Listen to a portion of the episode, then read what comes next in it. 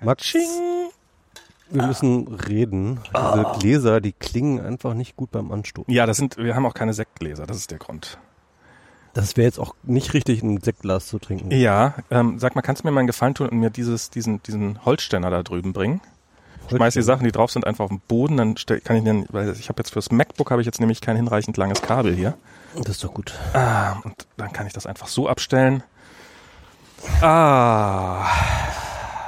So, Max, äh, das erste, was wir wie immer thematisieren, ist die Getränkewahl. Ich habe hier heute was vorbereitet. Okay, ich sehe schon. Also vielleicht sollten wir erstmal sagen, dass wir äh, bei dir auf der Terrasse sitzen seit das erste Mal seit, weiß ich nicht, wie, wie langer Zeit, aber schon sehr lange her. Mindestens fünf Jahren. Ja? Ne, wir haben es letztes Jahr nicht gemacht. Ja. Und davor war ich in Kalifornien, da haben wir nicht auf dieser Terrasse gesessen. Stimmt, das war ein paar Jahre. Ja. Und damit sind wir schon mal bei über fünf Jahren. Krass. Tja, Kinder, wie die Zeit vergeht, wa? Das erste Mal, also wir hatten das schon ein paar Mal jetzt geplant eigentlich. Ähm, Genau. Das vorletzte Mal, da war das Wetter dann schlecht und dann das. ja, da waren wir uns jedenfalls nicht so sicher und dann Genau, genau. Keine Ahnung. genau. Und ähm, jetzt ist natürlich draußen ideal, ne? Weil ähm, du hast ja Corona wahrscheinlich, vielleicht auch nicht, man, man weiß es nicht so genau. Und Also, wenn, wenn, wenn irgendjemand gerade sicher, relativ sicher ist, es nicht zu haben, dann ich. okay. Ich bin getestet worden und war negativ. Ja, wer weiß, vielleicht hab ich's ja auch, ne? Also ja, jedenfalls besser, dass wir draußen sitzen. ja, auf jeden Fall. Und Und, das Wetter ist definitiv heute dafür gut. Ich habe übrigens dieses T-Shirt hier, das ist jetzt ein hervorragender Podcasterwitz. Das habe ich heute Morgen aus dem, das steht Grumpy drauf. Ja. Ähm, das ist aus Disneyland, hat das, äh, hat mir das die Frau damals gekauft. Äh, not, it's not just a mood, it's a, it's, it's a lifestyle. Ja. Und das ist halt der Grumpy, das ist der eine Charakter von, Charakter von den Das einer von den sieben Zwergen. aus, der Grumpy, genau. der, Grumpy der heißt Zwerg Grumpy Von, und das habe ich aus dem T-Shirt geholt. ja. Und dann lag das so, dass das hier unten so ein bisschen abgeschnitten war. Mhm. Und dass man dieses G nicht, also dass man nicht sehen konnte, dass dieser Strich hier, erkennst du, als welchen Buchstaben ich das erkannt habe? Äh, So, wenn das so ein bisschen so lag, so nach der aussah.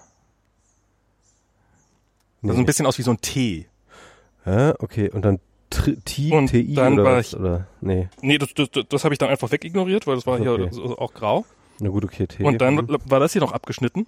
Also, es, sorry, liebe Podcast-Hörer, ihr könnt Der euch natürlich überhaupt nicht verste- verstehen, was hier, was hier gerade abgeht. Aber äh, Max äh, äh, zeigt hier auf seinem T-Shirt und, und, und, und hält irgendwelche Buchstaben zu. Ja, und dann stand halt, Und dann also dass wenn man das, Trump, hast du Trump gelesen? da habe ich. Trump gelesen. Trump hast du gelesen. Trump habe ich gelesen, weil das hier hinten auch noch, das Okay, Y, okay. das fehlte auch, also das war auch noch weggeklappt nach hinten so. Und dann hatte ich plötzlich so, weißt du, ich greif so mein T-Shirt rein, plötzlich so, oh, Trump. auch, auch, Dann musst du es sofort kaufen und dann hast du erst ja, ich, ja, ich besitze das ja schon seit einigen wolltest du Jahren. eigentlich so ein Mager-Shirt wolltest du haben? Eigentlich ne? wollte ich ein Mager-Shirt und jetzt habe ich ein Grumpy-Shirt. Ist das ein Grumpy-Shirt? Grumpy Trumpy. ah, ja, gut. naja. Also jetzt zur, zur Getränkewahl. Also ich Hm. habe ja nämlich mh, ich habe nämlich jetzt einfach mal Aperol ja, mal letztens gekauft und dann habe ich es einfach mitgebracht. Und dann auf dem Weg noch ein Rotkäppchen Sekt und zwei Flaschen Wasser und ein bisschen Eis gekauft und schon hat man ein Aperol Spritz. Ähm, das ja ist ja mittlerweile totales Mainstream Sommergetränk, aber es ist einfach auch geil. Ist das so? Es ist einfach geil.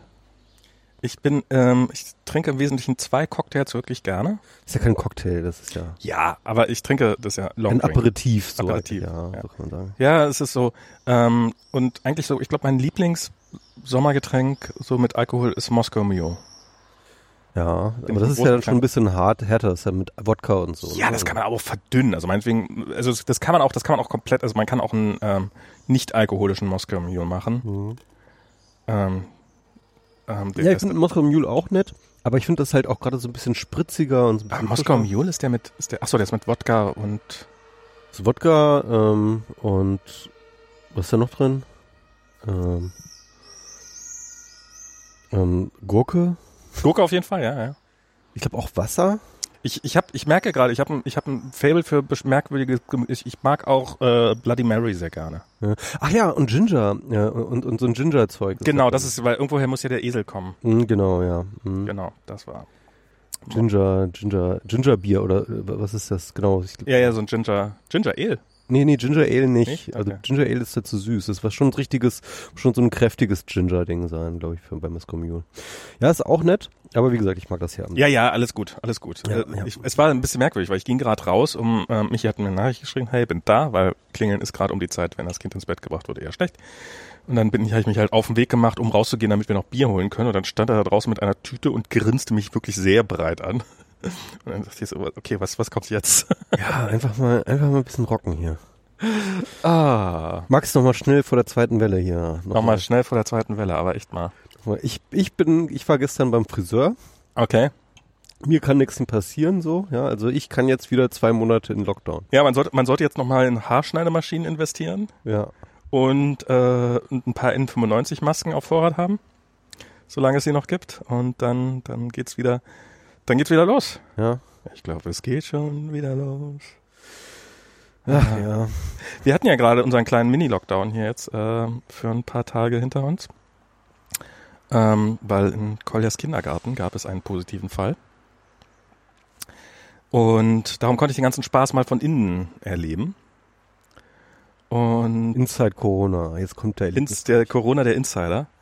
Und ich sag mal so viel, ähm, Gesundheitsamt won't save us. Also das war schon ein bisschen, bisschen, Es ist ja gerade, habe ich jetzt einen Tweet gesehen von einem Typen oder eine Frau, glaube ich, oder äh, ich glaube, das war eine Lehrerin, die meinte, dass sie jetzt schon irgendwie den, den so und so vielten Fall in ihrer Schule haben. ja, Und äh, sie ist auf jeden Fall mit einem der Infizierten auf jeden Fall in Kontakt gewesen.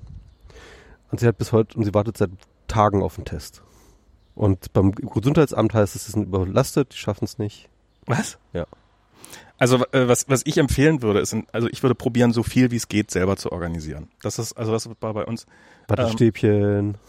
nee, einfach irgendwo zu, also bei, bei uns war es im Endeffekt so, ähm, also zum einen, ich habe Wattestäbchen machen und dann einfach durchs Fenster in, ins Labor werfen. genau, Und den Namen, der hinterher ruft. Telefonnummer.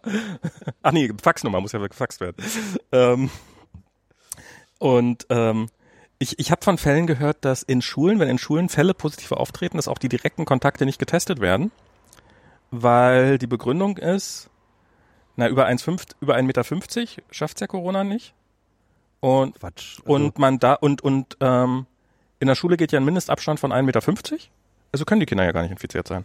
Ach, was für ein Bullshit. Also überhaupt, äh, diese ganze Abstandsgeschichte, ähm, die ist jetzt nicht total absurd, aber sie ist halt definitiv nicht das Kriterium, so, ne? Das ist kein Also- Ausschlusskriterium. Also, also es ist weder ein Ausschluss noch ein Einschlusskriterium.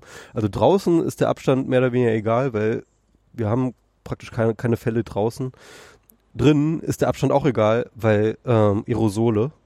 Also ich, also ich finde, also diese Idee, die es halt mal gab von diesen 1,5 Metern, ähm, die ist natürlich nicht, nicht, nicht völlig absurd. Natürlich ist die, ist der Abstand hat eine, hat eine Relevanz. Also ab einem ja. gewissen Abstand kriegt man es halt zwangsläufig nicht mehr. Also spätestens ab fünf Ja, drinnen- Kilometern. Doch, also okay, also drin kann es dir halt auch äh, Ja, ja, in klar. 25 Metern passieren. Es ist ja, es ist ja eh Und- immer, es ist ja eh Und immer ein draußen reines kann es dir auch in unter einem Meter nicht passieren. Es ist ja, es ist ja ein reines Wahrscheinlichkeitsspiel. ja, Das aber eh das ist, immer- aber, aber diese Entfernung, die halt am Anfang so wahnsinnig wichtig ist, wir wissen heute einfach, dass sie nicht so wichtig ist, wie sie, wie wir gedacht Ja, haben. ja, das ist, also das ist, ja, also äh, ich kann ja, ich kann ja mal die Geschichte kurz erzählen. Also Mhm. da war irgendwie, wir kriegten irgendwie eine Mail und zwar war ein, ein Kind, also aus einer anderen, also die Gruppen sind, seitdem die den Kindergarten wieder aufgemacht haben, so vorsichtig, ähm, die waren, unser Kindergarten war da super penibel und so, die haben das echt alles sehr, sehr gut gemacht. Die haben ähm, ähm, die älteren Erzieherinnen sind einfach außer, außer Dienst gestellt worden im Augenblick, damit die gar kein Risiko eingehen. Die haben die Gruppen sind relativ penibel getrennt und so. Und ähm, und dann haben wir erstmal erfahren, dass quasi ein Kind aus einer anderen Gruppe Kontakt zu einer positiven Person hatte. Und das haben wir dann irgendwie per Mail gekriegt und aufgrund dessen haben sie schon mal diese Gruppe komplett dicht gemacht. Diese, das war eine sehr kleine Gruppe, aber die haben sie erstmal dicht gemacht. Ähm, und so na, nach dem Motto, bis das Testergebnis von dem Kind da ist. Und dann und das Gesundheitsamt, mit dem sie telefoniert haben, hat wohl davon abgeraten, überhaupt die Eltern zu informieren und überhaupt irgendwas zu machen, bis nicht ein Kind oder jemand in, im Kindergarten sozusagen positiv getestet ist, bis dahin erstmal gar nichts zu machen. Und dann haben die diesen Test gemacht, also haben sie trotzdem die Gruppe geschlossen, haben den Test gemacht und tada, das Kind war tatsächlich positiv. Woraufhin dann erstmal die gesamte Gruppe durchgetestet worden ist. Und, und wie es der Teufel nun will, ähm, hat dieses Kind, äh, oder beziehungsweise nicht hat dieses Kind, sondern war auch eine, ähm, ein Kind aus Koljas Gruppe, hatte auch Kontakt zu dieser Person. Und ähm, daraufhin wurde dann erst und wurde dann getestet da, und war dann auch positiv. Und daraufhin erreichte mich halt letzten Donnerstag irgendwie 14 Uhr ein Anruf. Die Gruppe wird jetzt aufgelöst, Kind abholen. Und dann bin ich also losgezogen und ähm, habe dann irgendwie fünf Minuten später das Kind abgeholt und wir haben so eine, so eine Telegram-Gruppe, so die Eltern aus dieser ganzen Gruppe und so. Und da ging es natürlich dann ho hoch her, wie man sich das so vorstellen kann. Und irgendwann, während ich, tatsächlich während ich draußen vor dem Kindergarten drauf warte, das Kolja sozusagen, also dürfen Kindergarten gerade nicht mehr rein, höchstens noch in die Garderobe.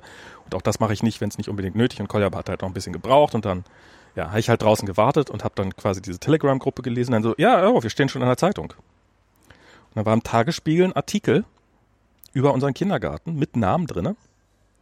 So, wo das Gesundheitsamt so, ja, die sind unproblematisch aus der Gruppe, die Eltern sind alle sofort informiert worden, die sind schon alle informiert, die Gruppe ist schon aufgelöst. Ich so, ich, diese Gruppe ist noch nicht aufgelöst, weil ich stehe gerade noch draußen und warte, dass es und das Gesundheitsamt hat mich auch nicht informiert. Und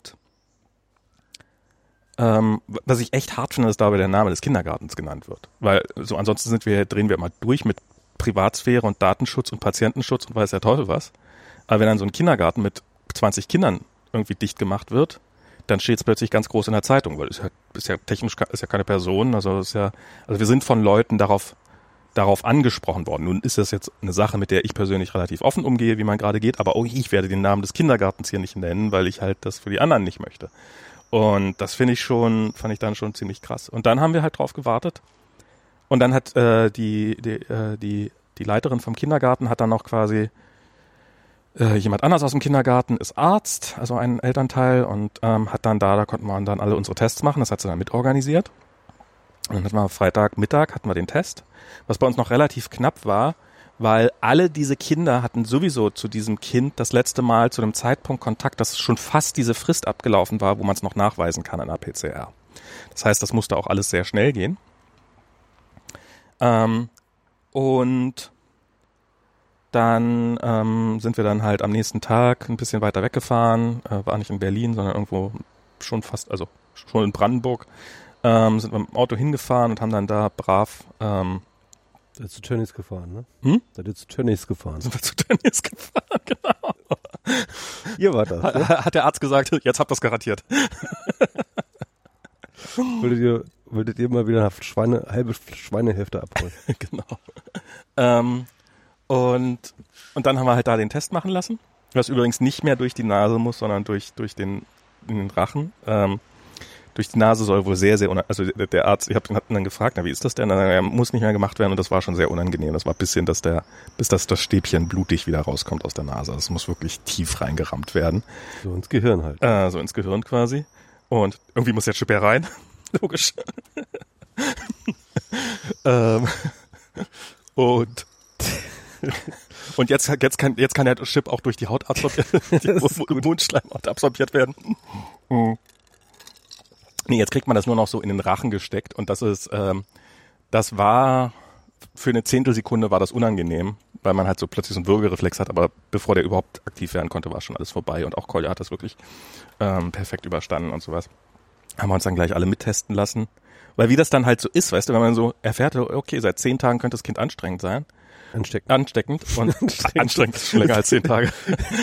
das ist ein guter Freudscher. ähm, ich glaube, das Kind könnte anstrengend sein. Und ich hatte halt ein paar Tage vorher irgendwie mal starke Kopfschmerzen und Diana hat mir am oh ja, dann fängt dann sowas hat an. mir am Abend vorher gesagt, du, du musst mal zum Arzt gehen, dein, dein Heuschnupfen ist echt schlimm, du hustest die ganze Zeit und so und plötzlich und plötzlich erkennst du, siehst du einen Haufen Momente, wo man eigentlich ist es unverantwortlich, dass ich noch keinen Test hatte, so nach dem Motto. Und darum hat er uns halt mitgetestet dann. Und ähm, dann sind wir wieder nach Hause gefahren und waren dann hier und wussten und, und dann irgendwann um 16 Uhr, 16.30 Uhr rief dann das Gesundheitsamt an. Also 26 Stunden nachdem wir das Kind aus und teilt uns mit, dass wir ab sofort unter Quarantäne stehen, zu dem Zeitpunkt, wo wir die Quarantäne schon quasi, beziehungsweise wir stehen nicht mal, wir standen nicht mal unter Quarantäne, sondern nur Kolja tatsächlich. Ähm, und ja, dann habe ich so irgendwie gefragt, so, ja, ist jetzt irgendwie, ist jetzt irgendwie gerade die Hölle heiß, dass, dass ihr nicht hinterherkommt oder so? Wieso? Naja, weil das hier so über einen Tag gedauert hat, bis wir informiert worden sind. Nee, das ist normal. Ja, wobei ein Tag ist, glaube ich, auch normal, ja. Ja, aber das finde ich, ich finde das echt irre. Ich meine, in so einer Situation, wo man, wenn man sich den Drosten halt anhört, wo es halt quasi egal was, Hauptsache schnell reagieren. Das ist das Einzige, was wirklich zählt. Ja. Aber ganz ehrlich, so eine, ähm, das alles manuell zu machen, das geht halt auch nicht schnell. Ja, die könnten eine SMS rausschicken. Die könnten einfach an jeden eine SMS schicken, hey, übrigens, hier Gesundheitsamt, hatten Sie Kontakt zu XY? Falls ja, dann stehen Sie jetzt unter Quarantäne. Wir melden uns bei Ihnen. Ja, äh, ich glaube, du wirst halt einfach abgearbeitet, da ist ein Stapel von ja. Leuten, da ist eine Akte, so bam, bam, bam, und dann ist da halt ein Sachbearbeiter und der macht halt einfach eine Akte nach der anderen. So. Und dann bist du halt einfach dran, wenn du dran bist. So. Ja. So, so ist das im Amt und zwar in jedem Amt. Ja. Und ich finde, und ich finde, und ich dachte, dass so, so ich habe ja jetzt auch von hier äh, UKW hier, die, also dieses unsere kleine Welt, diesen Podcast gehört, dass die Reaktionszeiten ja teilweise doch recht schnell sind und sowas und dass die das alles relativ schnell hinkriegen. Und ich meine, so, so, so ein Dienst einzurichten, dass der mal eine SMS rausschickt, das kostet nicht die Welt, das könnte, das kann wahrscheinlich sogar ein Amtsmitarbeiter innerhalb von zwei Tagen mal selber auf die Beine stellen. Das ist jetzt, das ist jetzt kein Hightech, das ist kein, das ist keine Corona-App oder sowas, sondern es ist halt irgendwie, man muss halt ein Excel-Dokument mit einer API verbinden. Das ist ähm, machbar. Und ich glaube, die meisten Gesundheitsmitarbeiter hätten jetzt schon gar nicht mehr verstanden, was du für zwei Worte benutzt Genau. Hast. Und das, das, das sagt ja auch nicht, dass ich das unbedingt machen, äh, oder dass, dass, also, dass das unbedingt, aber es sollte doch in der, also das ist halt was, was ich wirklich nicht verstehe, wie, also oder ich habe, ähm, ich verstehe es ein bisschen besser. Ich habe nämlich gestern mit jemandem, der so ähm, Behörden-IT macht, mal ein bisschen telefoniert ähm, und aber das gibt's halt alles nicht. Und darum ist es. Es wird jetzt wahrscheinlich ja, das, das kam ja auch in dem Podcast von äh, Tim raus, wird jetzt wahrscheinlich sowieso noch ein paar Wochen dauern, bis die Gesundheitsämter und die Labore überhaupt irgendwie diesen zusätzlichen Code für die Tests rausgeben, mhm. mit denen du deine, deine App dann füttern kannst. Ja, ja. Also die haben es jetzt in den ganzen Monaten nicht geschafft, einfach da so einen scheiß QR-Code dazu zu packen. Ja, das ist ja, ich meine, ich habe auch ich weiß ja auch gar nicht, ob wir noch mal irgendwie was Offizielles kriegen. Wir haben halt dem Arzt dann irgendwann eine Mail geschickt und äh, der hat uns dann geantwortet, ja, ja, alles gut. Ach so, also ihr habt keine offizielle Das ist nicht, dass man irgendwie, dass wir irgendwie was, dass wir irgendwie eine Mail oder ein PDF oder irgendwas Offizielles in den Händen hätten. Vielleicht kommt das noch. Und ich frage mich auch, wenn dann sozusagen, wie viele, da das ja alles durch diese Zwischenstation Ärzte läuft, also da, da, also das wäre ja auch das nächste, das ist dann halt das nächste Du bist ja in irgendeinem Labor gewesen sein, ne? Und, die, und der Arzt hat das dann zu einem Labor geschickt und der kriegt und, und der kriegt von dem Labor das Ergebnis zurück und zwar auch schriftlich. Nee, der muss das auch, der muss das irgendwie anders bekommen, weil der hat es sehr schnell zurückgekriegt. Also wir haben, sind Freitagmittag getestet worden und Sonnabend, Sonnabendabend war das Ergebnis da bei ihm und ich glaube nicht, dass er am Sonnabend in der Praxis war. Hm. Okay. Und aber ich weiß halt von anderen Fällen, wo das dann halt so ist, die Leute, also irgendjemand hat erzählt, ja, also die sind mittwochs morgens zum Testen gegangen und äh, dann, ja, vor Freitag brauchen sie ja eh nicht anrufen. Und dann am Freitag erfahren, ja, nee, seit Mittwoch, seit Mittwochnachmittag liegt das Ergebnis hier rum. Und das ist ja auch, das ist ja auch eine scheiß Situation. Also ich meine, es wäre schon interessant, also in dem Moment, in dem man getestet ist, fängt man natürlich, also wie gesagt, dann fängt an, dieses, dieses Zahnrad zu drehen. Hat das, hat das mein Kind, habe ich das? Man fängt an, so Plan B zu machen. Wie gehen wir damit um, wenn wir es haben? Ähm, was ist, wenn nur ich es habe? Was ist, wenn es nur Diana hat? Wie, wie, gehen wir mit der Situation dann um?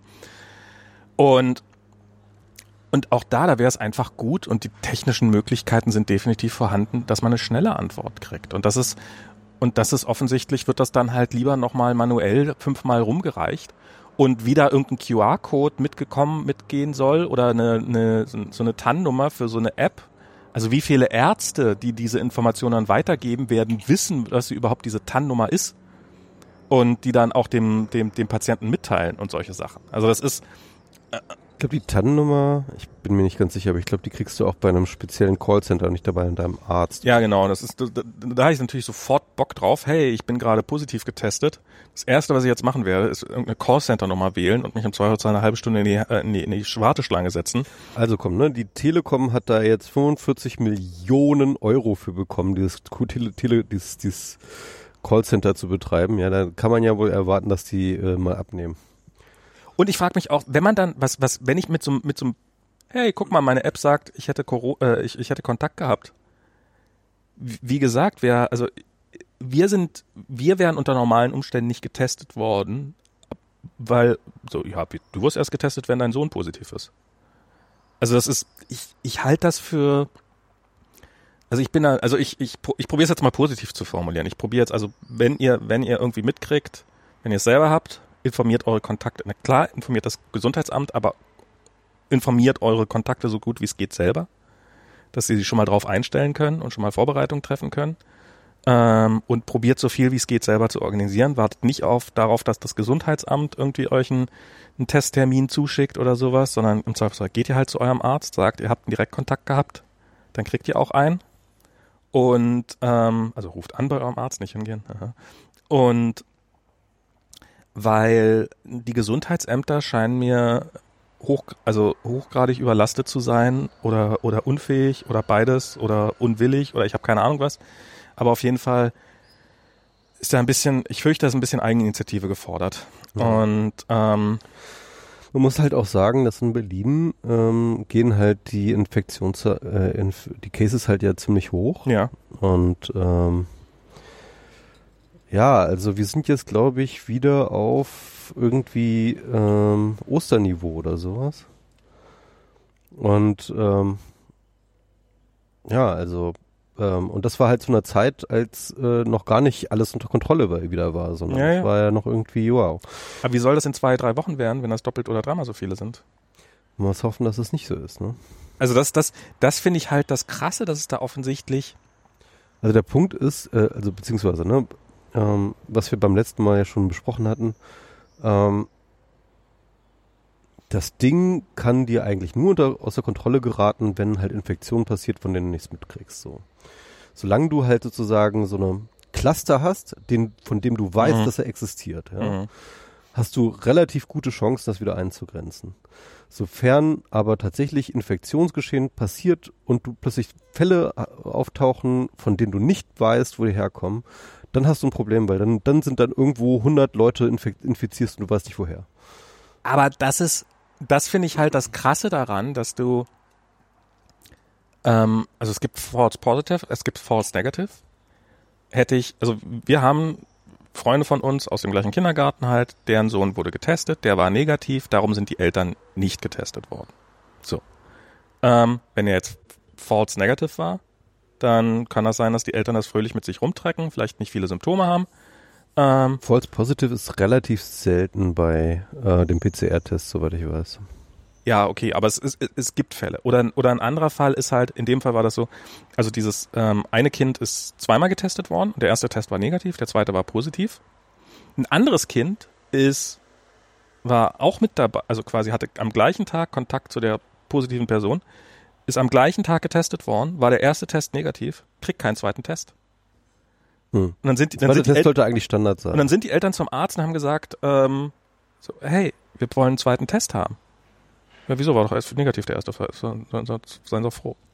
Und, und dem, dem kind, den Kindern geht's allen super und denen geht's bestens. Achso, genau. Sind da bei dieser, äh, bei diesem Testzentrum sind da noch mehr Fälle dann aufgetaucht, also durch das nachträgliche Testen oder bei Ähm, euch jetzt in eurem Fall? Nee, bei uns in der Gruppe zum Glück nicht. Okay, gut. Also das ist, ansonsten wären wir jetzt auch noch, also dadurch konnten wir relativ schnell aus der Quarantäne auch raus, weil halt 14 Tage ist ja diese Frist und dann, Wurdest du denn zweimal getestet? ich wurde, ich wurde nur einmal getestet. Okay, ja. Ähm, und, also und, weil, und, weil, zweimal sollte eigentlich Standard sein. Und Naja, das Ländern, äh, macht man das auch standardmäßig zweimal, weil einmal halt einfach, ähm, es gibt so häufig False Negatives, dass es halt ähm, Standard sein sollte, zweimal zu testen. Also der Grund, warum sie jetzt, also ich gehe davon aus, dass es auch bleibt bei mir bei dem einen Test, aber wirklich gesagt haben sie mir das auch nicht. Also ich habe gefragt, ja, ich glaube, wir machen es nur einmal, aber so wissen tu- tun die das auch, also, wusst, also sagen konnte mir das auch nicht. Und der Grund ist halt, weil wir halt schon so eine extrem lange Frist hatten Das heißt, jetzt wären halt die 14 Tage schon rum, seit, seit das letzte Mal jemand Kontakt zu diesem positiv getesteten Kind haben könnte. Das heißt, von daher würde ich es jetzt entweder schon wissen oder es wäre schon vorbei, so nach dem Motto. Und darum machen sie dann wahrscheinlich keinen zweiten Test. Aber, aber es ist trotzdem alles hochgradig merkwürdig und, äh, und, und, und behäbig in, in Punkten, wo ich es jetzt nicht vermutet hätte oder wo ich wo ich irgendwie ah, gefürchtet hatte, aber das nochmal so so in Realität so, dann war natürlich auch so, wir haben dann noch probiert selber was zu organisieren, wir haben probiert irgendwie einen Termin bei diesem Drive-Thru, also gibt's ja diesen diesen äh, in Berlin gibt's ja diese Drive-Thrus, wo man hinfahren kann, um sich testen zu lassen. Ähm, da ist einfach niemand, da ist niemand ans Telefon gegangen, also keine Ahnung, ob die keinen Bock hatten oder überlastet waren. Ähm, also da war halt einfach immer immer entweder Freizeichen oder selten mal war besetzt. Also das das hätte auch schon einiges.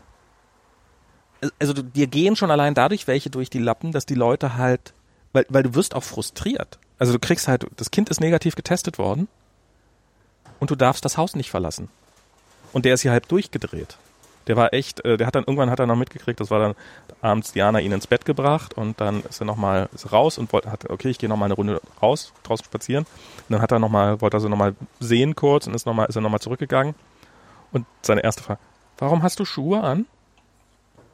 Und dann hat sie ihm halt gebeichtet, übrigens stehst nur du unter Quarantäne, ich gehe jetzt noch mal eine Runde spazieren. Und, und der hat geheult.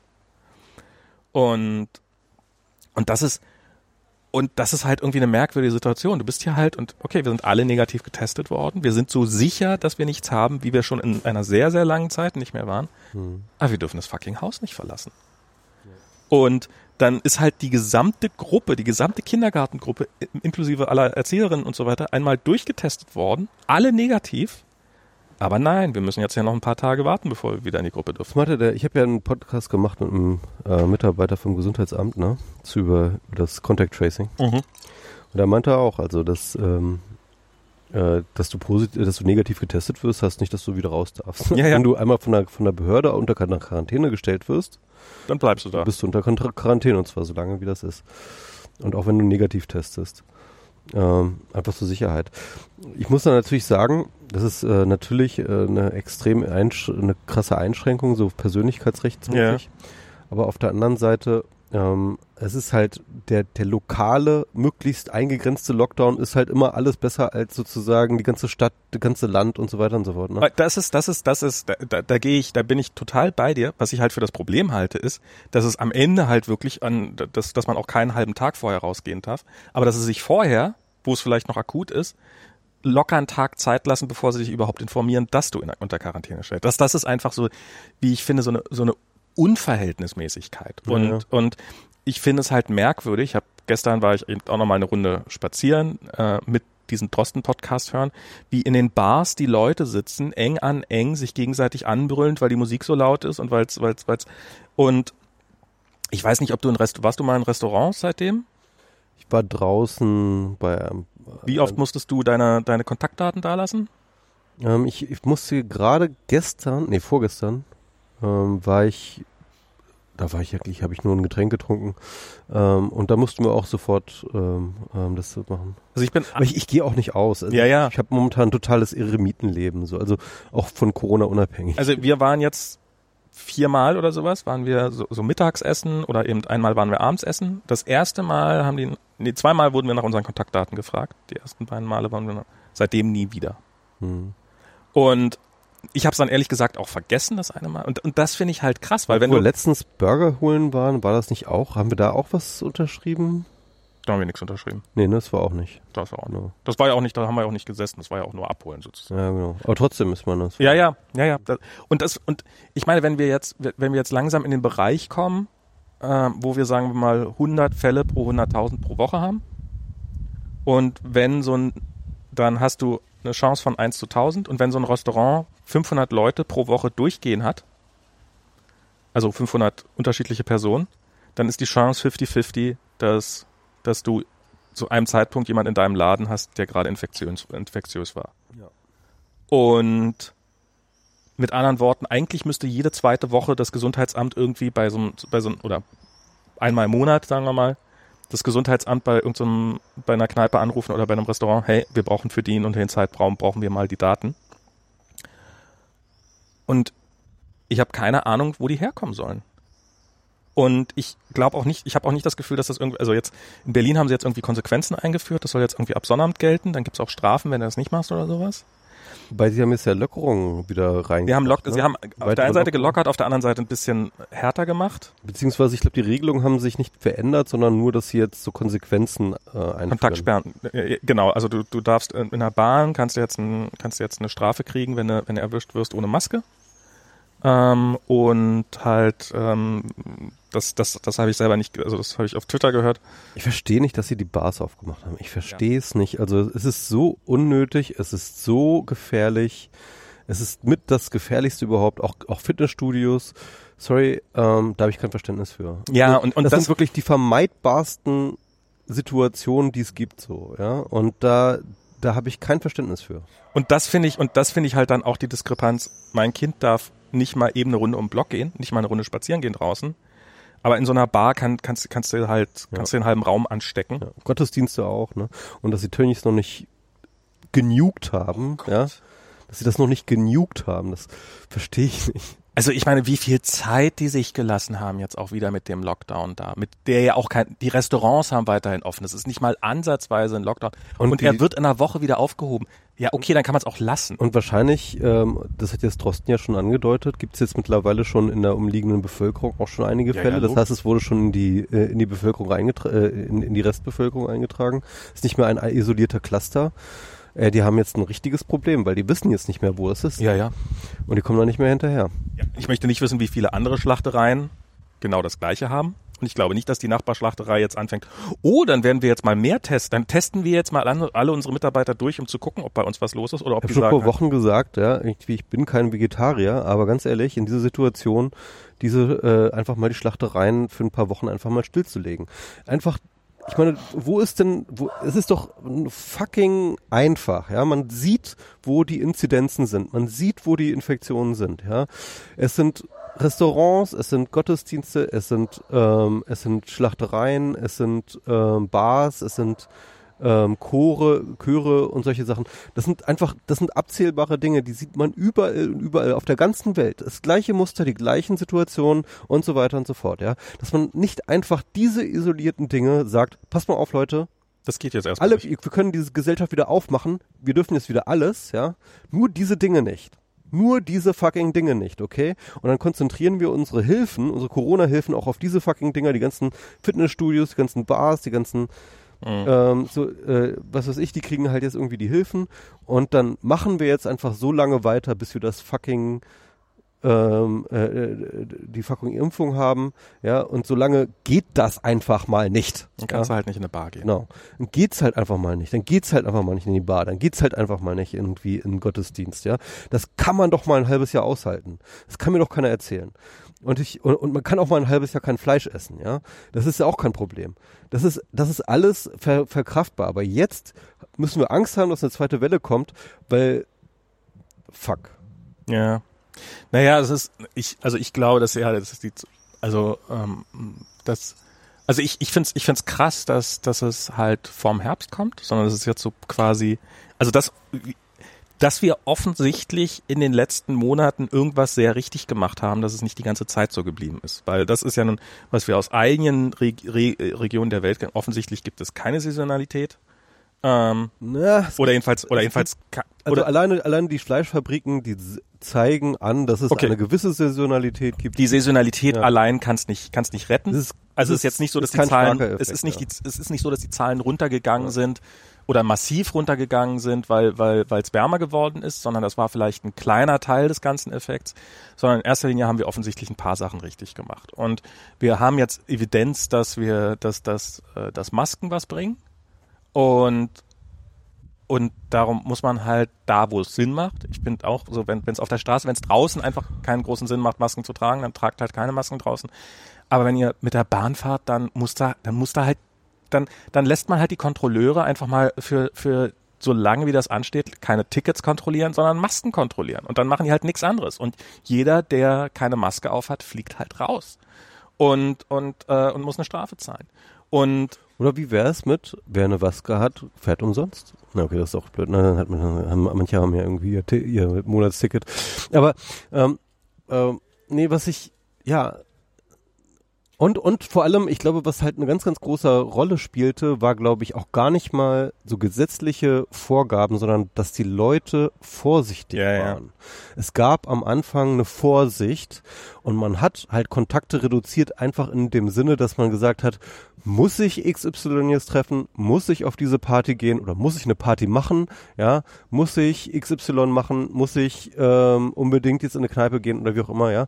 Es hat sich jeder individuell hat sich gefragt, muss ich Interaktion XY machen und im Zweifelsfall gesagt, nein, muss ich nicht, ja. Und dieses Muster, glaube ich, ist auch nochmal ein ganz, ganz wesentlicher Punkt gewesen, warum das auch relativ schnell, man hat das ja gesehen, dass die ähm, Inzidenzen wirklich rapide gesunken sind, Ja. als äh, sozusagen das Thema irgendwie da war. Ganz einfach, und noch bevor irgendwelche Lockdown-Maßnahmen stattfinden, weil halt die Leute gemerkt haben, okay, da ist was draußen, ich Shit muss vorsichtig sein. Ja, ich muss vorsichtig sein. Und ähm, ich verstehe das nicht, dass die Leute nicht weiterhin vorsichtig sind. Also Ich, ähm, ich verstehe das ja gut, dass die Leute nicht weiter, weiterhin nicht vorsichtig sind, weil die Politik im großen Stil sagt, Vorsicht war gestern. Und das finde ich, das finde ich, also ich finde es nach wie vor krass, dass, dass keinerlei Druck auf die Firmen ausgeübt wird, irgendwie Heimarbeitsplätze zu schaffen. Da gibt's so, ja, mach doch bitte, wäre nett. Aber das wird ja gerade, wurde ja schon im gerade massiven Stil wieder zurückgefahren, dass, dass, dass Firmen wieder anfangen, ach ja, wir haben gesehen, ach, das ging ja hervorragend in diesem Homeoffice. Ja, ja, dann schaffen wir es jetzt wieder ab. Ähm, so, ohne Not. Und dass man das vielleicht im Büro irgendwie hinkriegt, dass die Leute mit genug Abstand sitzen, halte ich erstens für Blödsinn, aber zweitens, davon sind sie immer noch nicht auf Arbeit. Sie müssen auch irgendwie zur Arbeit hinkommen. Und ähm, ent- entweder, also man fährt mit dem Fahrrad, okay, oder man fährt halt mit dem öffentlichen, oder man fährt mit dem Auto. Und äh, wenn man mit dem öffentlichen fährt, dann hat man's, dann holt man sich's halt da. Ähm, und das ist, das ist einfach, also ja, ich find's und und das macht dann, das macht's, also das ist der Grund, warum ich dann auch weniger vorsichtig werde, ist halt so dieses, ja, bin ich denn eigentlich der einzige Trottel? Und ich weiß, dass sich sehr, sehr viele Leute so fühlen, wie bin ich denn der einzige Trottel, was darauf hindeutet, dass sie natürlich nicht der einzige Trottel sind. Aber wenn hier irgendwelche Messen wieder stattfinden und irgendwie ähm, die Fitnessstudio wieder, wieder aufmachen und, und Bars selbstverständlich wieder und, und alle Highlife und Tüten machen und alle gehen Party machen und ich Idiot ähm, setze mich nicht mal mit meinen Freunden auf die Terrasse, so nach dem Motto. Das ist passiert, Max. Ja, ja, nee, das, also das, das, das, das, das sind halt Sachen, die wir lange Zeit nicht gemacht haben, die wir jetzt machen, wieder sehr wenig. Also ähm, Diana und ich, wir arbeiten auch noch, das, das wird jetzt auch noch so lange wie es geht, also so lange wie es nötig ist, auf jeden Fall werde ich von zu Hause arbeiten und ähm, das geht von meinem Arbeitgeber aus problemlos und von Dianas auch und sowas. Das ist, da sind wir privilegiert sozusagen. Ähm, oder nicht sozusagen, sondern sind wir privilegiert. Aber ich finde es, ich finde es an, ich finde es sehr merkwürdig, dass da, dass das auf der einen Seite halt so dieser, dieser komplette Wahnsinn getrieben wird. Ähm, und auf der anderen Seite aber Dinge so total rausfallen. So, ja, man, man können ja Leute kein Fleisch mehr essen, wie, wie du so richtig sagst, bloß und, und dass diesen, dass diesen Schlachthöfen auch nicht, dass die auch keine anderen, also da ist ja mehr vorgefallen. Ich meine, du hast ja nicht, da, da sind ja nicht plötzlich tausend Leute infiziert. Das kriegst du ja mit, wenn das passiert. Und Und, dann versuchst du es wahrscheinlich zu, zu verstecken oder so. und Ey, dieser Tönnies, sorry, aber ganz ehrlich, ich habe den Eindruck gewonnen, das ist organisierte Kriminalität. Sorry, aber der Typ gehört ins Gefängnis einfach. was? Leute, die Menschen ausbeuten und Tiere leiden lassen, um, um maximalen Profit zu machen, sind auch sonst nicht sonderlich nett?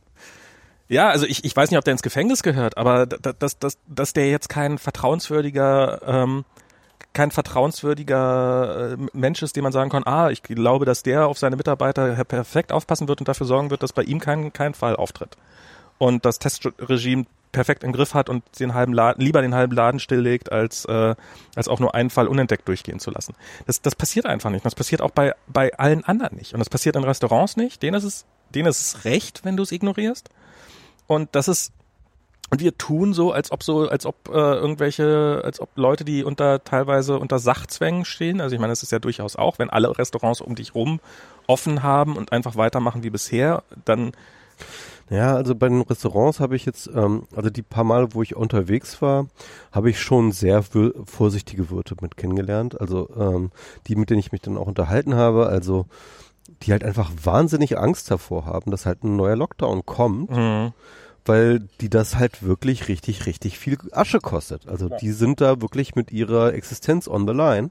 Wenn ähm, äh, deren Restaurant oder das Stadtteil oder, oder, oder das Land wieder dicht gemacht wird, dann, dann geht das richtig ins Geld. Ne? Das ist, das, das ist ohne Frage, aber da kann man zwei Konsequenzen ziehen aus der ganzen Sache. Die eine Konsequenz ist, okay, dann werde ich mal vorsichtig sein und werde es nicht übertreiben. Oder, okay, dann werde ich mal zusehen, dass ich so lange wie es geht noch möglichst viel Asche mache, damit ich vielleicht über den nächsten Lockdown komme. Und was ist, also das ist, was würdest du machen im Zweifelsfall, wenn, wenn deine Existenz von abhängt? Ich wäre vorsichtig. Ich, ich weiß nicht, was ich machen würde. Ähm, ich, ich kann jeden, also ich kann, ich kann nicht jeden verstehen, aber ich kann viele verstehen, die, die, die so handeln, wie sie handeln, weil sie, weil es halt, ich meine, was machst du, wenn du Friseur bist?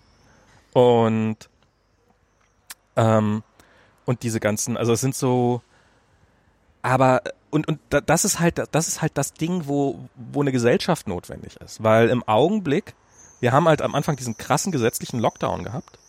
Und dann haben wir diesen Lockdown wieder weggenommen, was dazu geführt hat, dass die Leute, die vorsichtig sind und die sich, die, die sich einen Kopf um ihre Gesellschaft machen, sich weiterhin zurückgehalten haben. Und die Leute, denen es egal war, oder die halt ihren eigenen, die, die stärker ihren, den, denen ihr eigener Vorteil wichtiger ist als die Gemeinschaft, dass die halt, also quasi ein, ein, dass, dass, dass man hat den Leuten die Möglichkeit gegeben, auf Kosten der Allgemeinheit sich einen kleinen Vorteil zu, zu erkämpfen. Weil wenn du halt dein Restaurant offen hast und die anderen drumherum haben nicht offen, dann hast du einen definitiven Vorteil. Und oder eben, wenn dein Restaurant ähm, auch innen bewirtet oder ähm, eben nicht nach blöd nach Adressen fragt und sich nicht die Mühe macht, da irgendwelche Kontaktdaten zu sammeln und so weiter und so fort. So, dann, dann hast du halt einen gewissen Vorteil. Und im Augenblick sind alle Incentives so zu sagen, Augen zu und durch. Und weil von dir, von deinem einzelnen Restaurant hängt es mit sehr, sehr hoher Wahrscheinlichkeit nicht an, ob es nachher zum nächsten Lockdown kommt. Also kannst du ja auch sagen, ja, mir hängt es eh nicht. Und das ist halt sowas, wo, wo, wo alle mitmachen müssen, damit es funktioniert.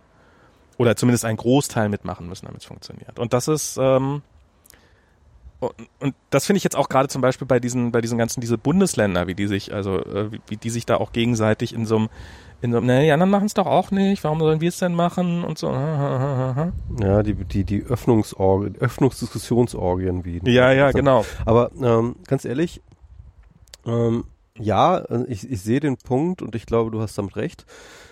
Was ich jetzt aber ähm, tatsächlich ein bisschen erschreckend finde, sind deine Ausführungen zu äh, den Gesundheitsämtern, weil ganz ehrlich, die sind jetzt wirklich gefragt. Also die Kompetenz und die Schnelligkeit und die Effizienz der Gesundheitsämter ist jetzt, glaube ich, genau das, was uns vor einer zweiten Welle, dass das das Entscheidende ist, ob wir eine zweite Welle bekommen oder nicht.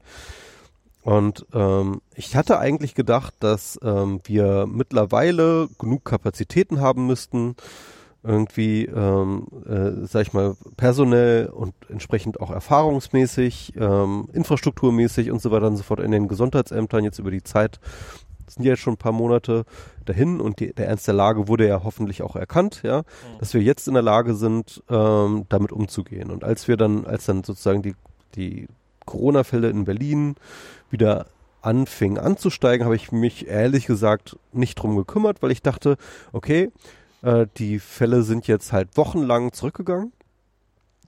Ähm, wir haben für mehr geplant. Mhm. Ja, wir haben die Kapazitäten überall ausgebaut.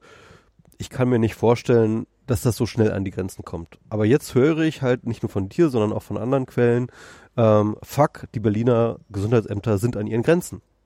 Äh, und ich weiß nicht, ob die an ihren Grenzen sind oder ob das einfach der Normalfall ist. Also so wie, wie es mir dargestellt wurde, ist das der Normalfall. Ja, dann liegt das hier halt noch einen Tag rum, bevor oder sind müssen. oder sind langsam oder was weiß ich irgendwie keine Ahnung Berlin Scheiß halt. Ja. Ähm, whatever. Ähm, ich habe jedenfalls ein bisschen das Vertrauen verloren, dass die Gesundheitsämter ähm, ihre Aufgabe sich äh, ernst nehmen. Na, ich glaube eben, wie, du's, wie, du's, wie du damit angefangen hast. Die arbeiten halt wie so eine Behörde ihre Aktenstapel vor sich ab und ähm, so läuft das eben. Und und es ist, das ist sehr lustig. Ich hätte mehr erwartet, sorry. Ja, hätte, so hatte ich. Ich habe gestern habe ich mit jemandem telefoniert, äh, der so bei Behörden-IT äh, arbeitet und äh, so auf dem Land und der hat und der hat so ein paar so mal so ein paar, also nicht, nicht Geschichten, es war jetzt nicht schon hö, hö, hö, Schenkelklopfer, hahaha, sondern der hat halt so ein bisschen so, naja, welch, we, was hängt, was spielt denn da so alles ineinander? Und ähm, also der machte so den Eindruck, als ob er durchaus engagiert wäre. Stefan Kaufmann müssten wir mal einen ähm, äh, Podcast machen, das fällt mir dabei ein. Kennst du Stefan Kaufmann? Nee, aber sehr gerne. Ähm. Ich kannte schon viele Leute nicht, bevor, bevor sie das erste Mal im Podcast waren. ja, der ist in Ulm, der macht halt tatsächlich dort auch ähm, ganz, ganz viele, ähm, sag ich mal, so Daten und äh, Open Governance Projekte und so für äh, in der Stadt Ulm. Und der ähm, ist da ganz pfiffiger Typ und so und ähm, der weiß halt auch eine ganze Menge zu erzählen über ähm, genau solche Behörden-IT und äh, mit welchen Strukturen, auch mit welchen hierarchischen Strukturen, Organisationsstrukturen du da zu tun hast und was das für Zählprozesse sind und so, ja. Genau, also der, was, was der dann äh, so, so erzählt hat, sind dann so Sachen wie, also zum einen fing damit an, dass die Mitarbeiter halt oftmals sehr, sehr unmotiviert sind. Es ist halt die, das Umfeld ist scheiße, die Bezahlung ist meistens scheiße. Behörden ziehen jetzt auch nicht gerade Leute an, die sagen, ja, yeah, ich will so richtig nochmal was ändern und will so richtig äh, so, also du hast dann ähm, so ein Konglomerat an Leuten, die bestenfalls Dienst nach Vorschrift machen äh, oftmals, die halt kein Budget haben, die so Veränderungen werden da sowieso nicht gemocht. Dann hast du teilweise irgendwelche, irgendwelche, also so, dass der Behördenleiter hätte das gerne, dass jetzt, wir sollten jetzt mal was mit Digitalisierung machen und so, habe ich gehört, soll gute Dinge möglich machen. Aber dann hast du die einzelnen Abteilungsleiter, haben dann darauf keinen Bock und fangen dich dann an zu blockieren und sowas. Also er hat gemeint, er hat irgendwann, er hat irgendwann einen trägerrechten Job aufgegeben, deswegen, weil er ähm, er hat da in dem Bereich gearbeitet und hat probiert, da was zu bewegen und das ist, er ist einfach kalt gestellt worden, wirklich, also wirklich ähm, hängen gelassen worden und damit nichts passiert.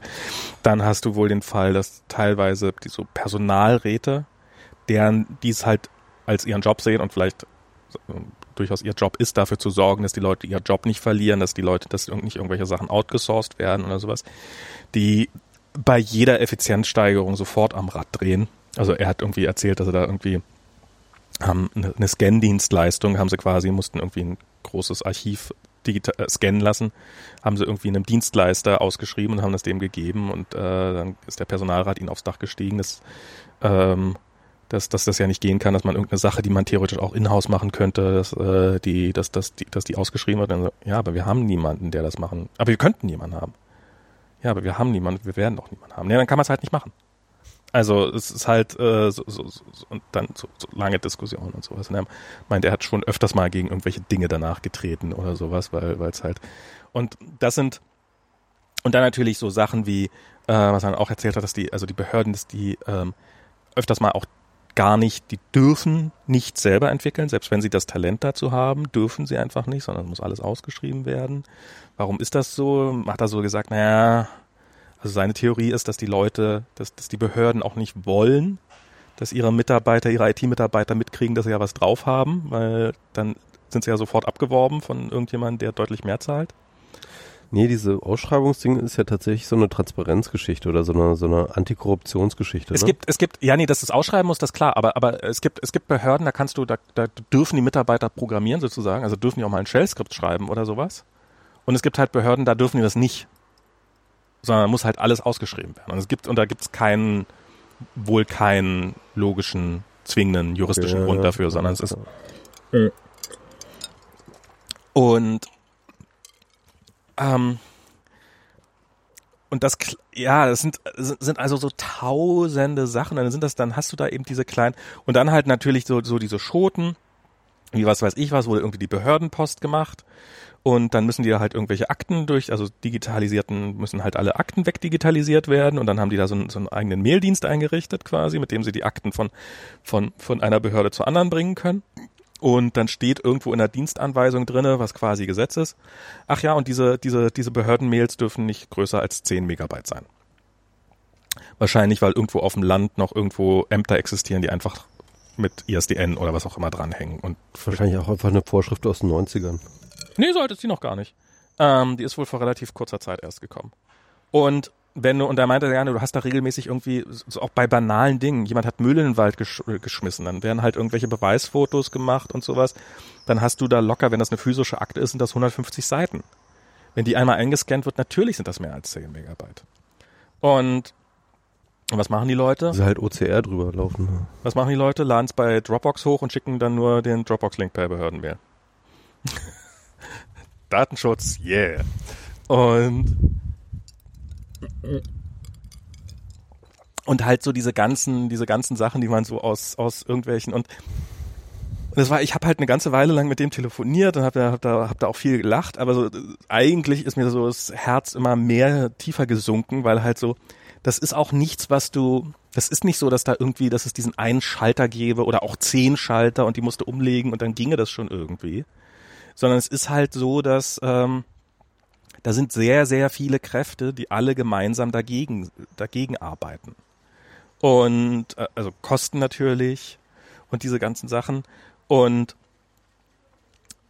und darum wird das nicht kommen. Also der meinte, also der, der meinte, naja, vielleicht, vielleicht lernt man jetzt raus und dann hat man bei der nächsten Pandemie kriegt man es dann vielleicht besser hin.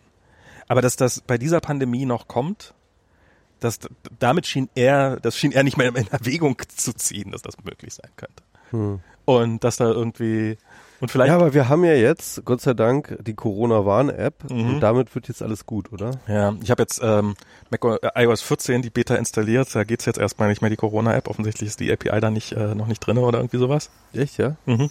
Okay. App hängt einfach beim Start. Keine Ahnung warum.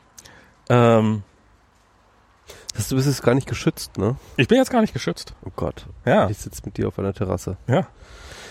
Naja. Wahrscheinlich wäre jetzt dein Telefon hätte, schon- hätte schon aufgeleuchtet. Es würde wahrscheinlich schon glühen, wenn du hier. Was meinst du, wird die Corona-App irgendwas bringen? Sie könnte was bringen, wenn ich glaube, sie könnte wenig bringen, wenn man sie entsprechend einsetzen würde. Na, wenn man zum einen dafür sorgen könnte, dass die Leute sich möglichst leicht melden können und ihre, ihre, ihren, ihren äh, Positivstatus eintragen können. Ähm, idealerweise vielleicht auch beim Testen, wenn du beim Testen gefragt wird, hey, dass du da schon irgendwie eine TAN, also dass du da schon irgendeinen Code generieren kannst, mit dem dann das Labor für dich diese Information direkt. So ist das ja eigentlich geplant, also. Na, äh, eigentlich ist das so, du kriegst das Ergebnis und dann musst du selber aktiv werden, oder? Ja, also wenn du die App hast, dann kannst du schon beim Testen sozusagen den Scan machen und dann kriegst du äh, das Ergebnis direkt aufs Handy. Uh. Und kriegst Also das, jedenfalls, das ist so ein bisschen die Idee. okay. Ähm, wenn das geht, dann, dann, dann wäre das, dann wäre das schon mal was. Ich hätte das auf jeden Fall gemacht zu dem Zeitpunkt.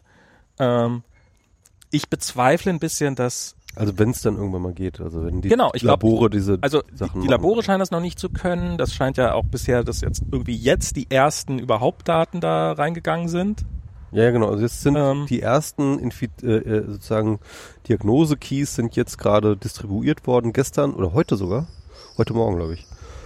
Wobei Oder- ein Teil, ich glaube, das war gestern schon. Das war gestern, ne? Wobei ein Teil davon auch Fake sind. Also die machen äh, randomisierte ein paar dazu, damit man sozusagen. Zumindest am Anfang, weil da halt zu wenig da waren und dann haben sie Angst, dass das, äh, ähm, äh, dass das ähm, de-anonymisiert werden kann. Ähm, ja, es sind irgendwie 500, äh, z- 503 äh, Tageskeys hat er runtergeladen bei mir und ähm, das sind wohl so, ein, keine Ahnung, 10 Personen oder sowas.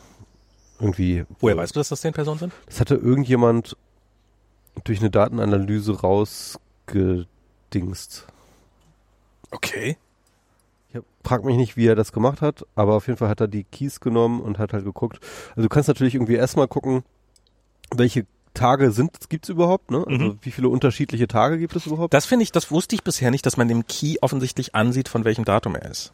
Also du siehst nur, glaube ich, ich weiß nicht, ob man sieht, von welchem Datum er ist, man sieht aber auf jeden Fall, dass, dass bestimmte Keys nicht vom selben Datum sind. Aber ich weiß nicht, ob man... Man muss sehen, von welchem Datum die Keys sind, Okay, ja. weil es ist so, wenn du einfach einen alten Key nimmst Ja. von jemandem und den dann quasi immer wieder aussendest ja. und dann kriegt ein Gerät, was halt in der Nähe ist und den Key kriegt, verwirft den dann halt einfach wieder, weil es nach, nee, der ist ja schon älter als 15 Minuten, schmeiß ich weg. Ah, okay. Also irgendwie muss da, also Das ist ein Timestamp dann. da muss irgendwie ein. Timestamp mit eingebettet sein. Keine Ahnung, wie das aussieht, das wusste ich bisher nicht. Ja, und dann gibt's glaub ich, noch eine ähm, Gefahren...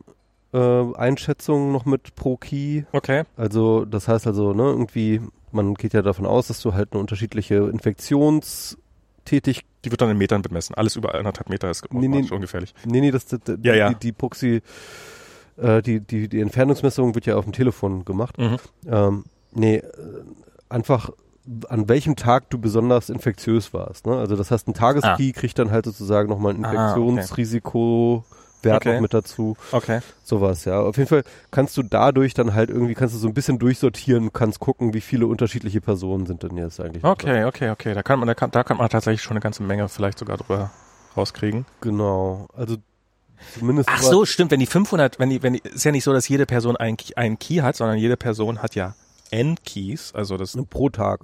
Und dann kannst du nochmal gucken, irgendwie du, äh, die, die App gibt's ja überhaupt erst seit sieben Tagen, das heißt mit anderen Worten, ähm, 15. Ja, stimmt, seit sieben Tagen. ja, ja, seit, seit, irgendwie, keine Ahnung. Das heißt also, es können auch keine 14 Tage lang Keys sein, sondern Ja, ja, ja, also okay. du kannst so ein paar Sachen ableiten, jedenfalls. Ähm, Okay. Und dann haben die da irgendwie, glaube ich, so, keine Ahnung, ich weiß nicht mehr so irgendwas. 15 Leute oder sowas, keine Ahnung. Okay. Ja, Und ähm, ja, jedenfalls, ähm, ja, und es gibt auch, ja. Und ich habe jetzt auch gerade gesehen, es gab auch schon den ersten äh, Screenshot von jemandem, der halt sein, ähm, sich, sich dort auf der App halt krank gemeldet hat. Und äh, dessen Frau wurde auch gleich informiert auf ihrer App. Okay. Sozusagen, ja? Also Okay. ist sehr vorhersehbar. Logisch. Hat jetzt, äh, die App ist nicht wahrscheinlich nicht wahnsinnig. Aber, aber die Screenshots, aber- ich, ich würde die Screenshots gern mal sehen, was da, was da halt drin steht an Informationen. Also was, muss mal gucken bei äh, Tim in den Replies. Okay. Äh, ich habe es auch retweetet, also Okay. ähm, heute kam das rein. heute habe ich noch nicht in Twitter reingeguckt, wirklich. Ähm, Ja. dass, dass, ja, weil, weil, weil mich würde mal interessieren, steht da so, ja, Sie haben's, viel, viel Spaß, oder steht da auch eine Telefonnummer drin, steht da irgendwie ein Kontaktdatum drin, steht da vielleicht ein direkten Link zu einem Formular, wo man sich melden kann? Da stand auf jeden Fall erstmal, dass man sich isolieren soll. Ähm,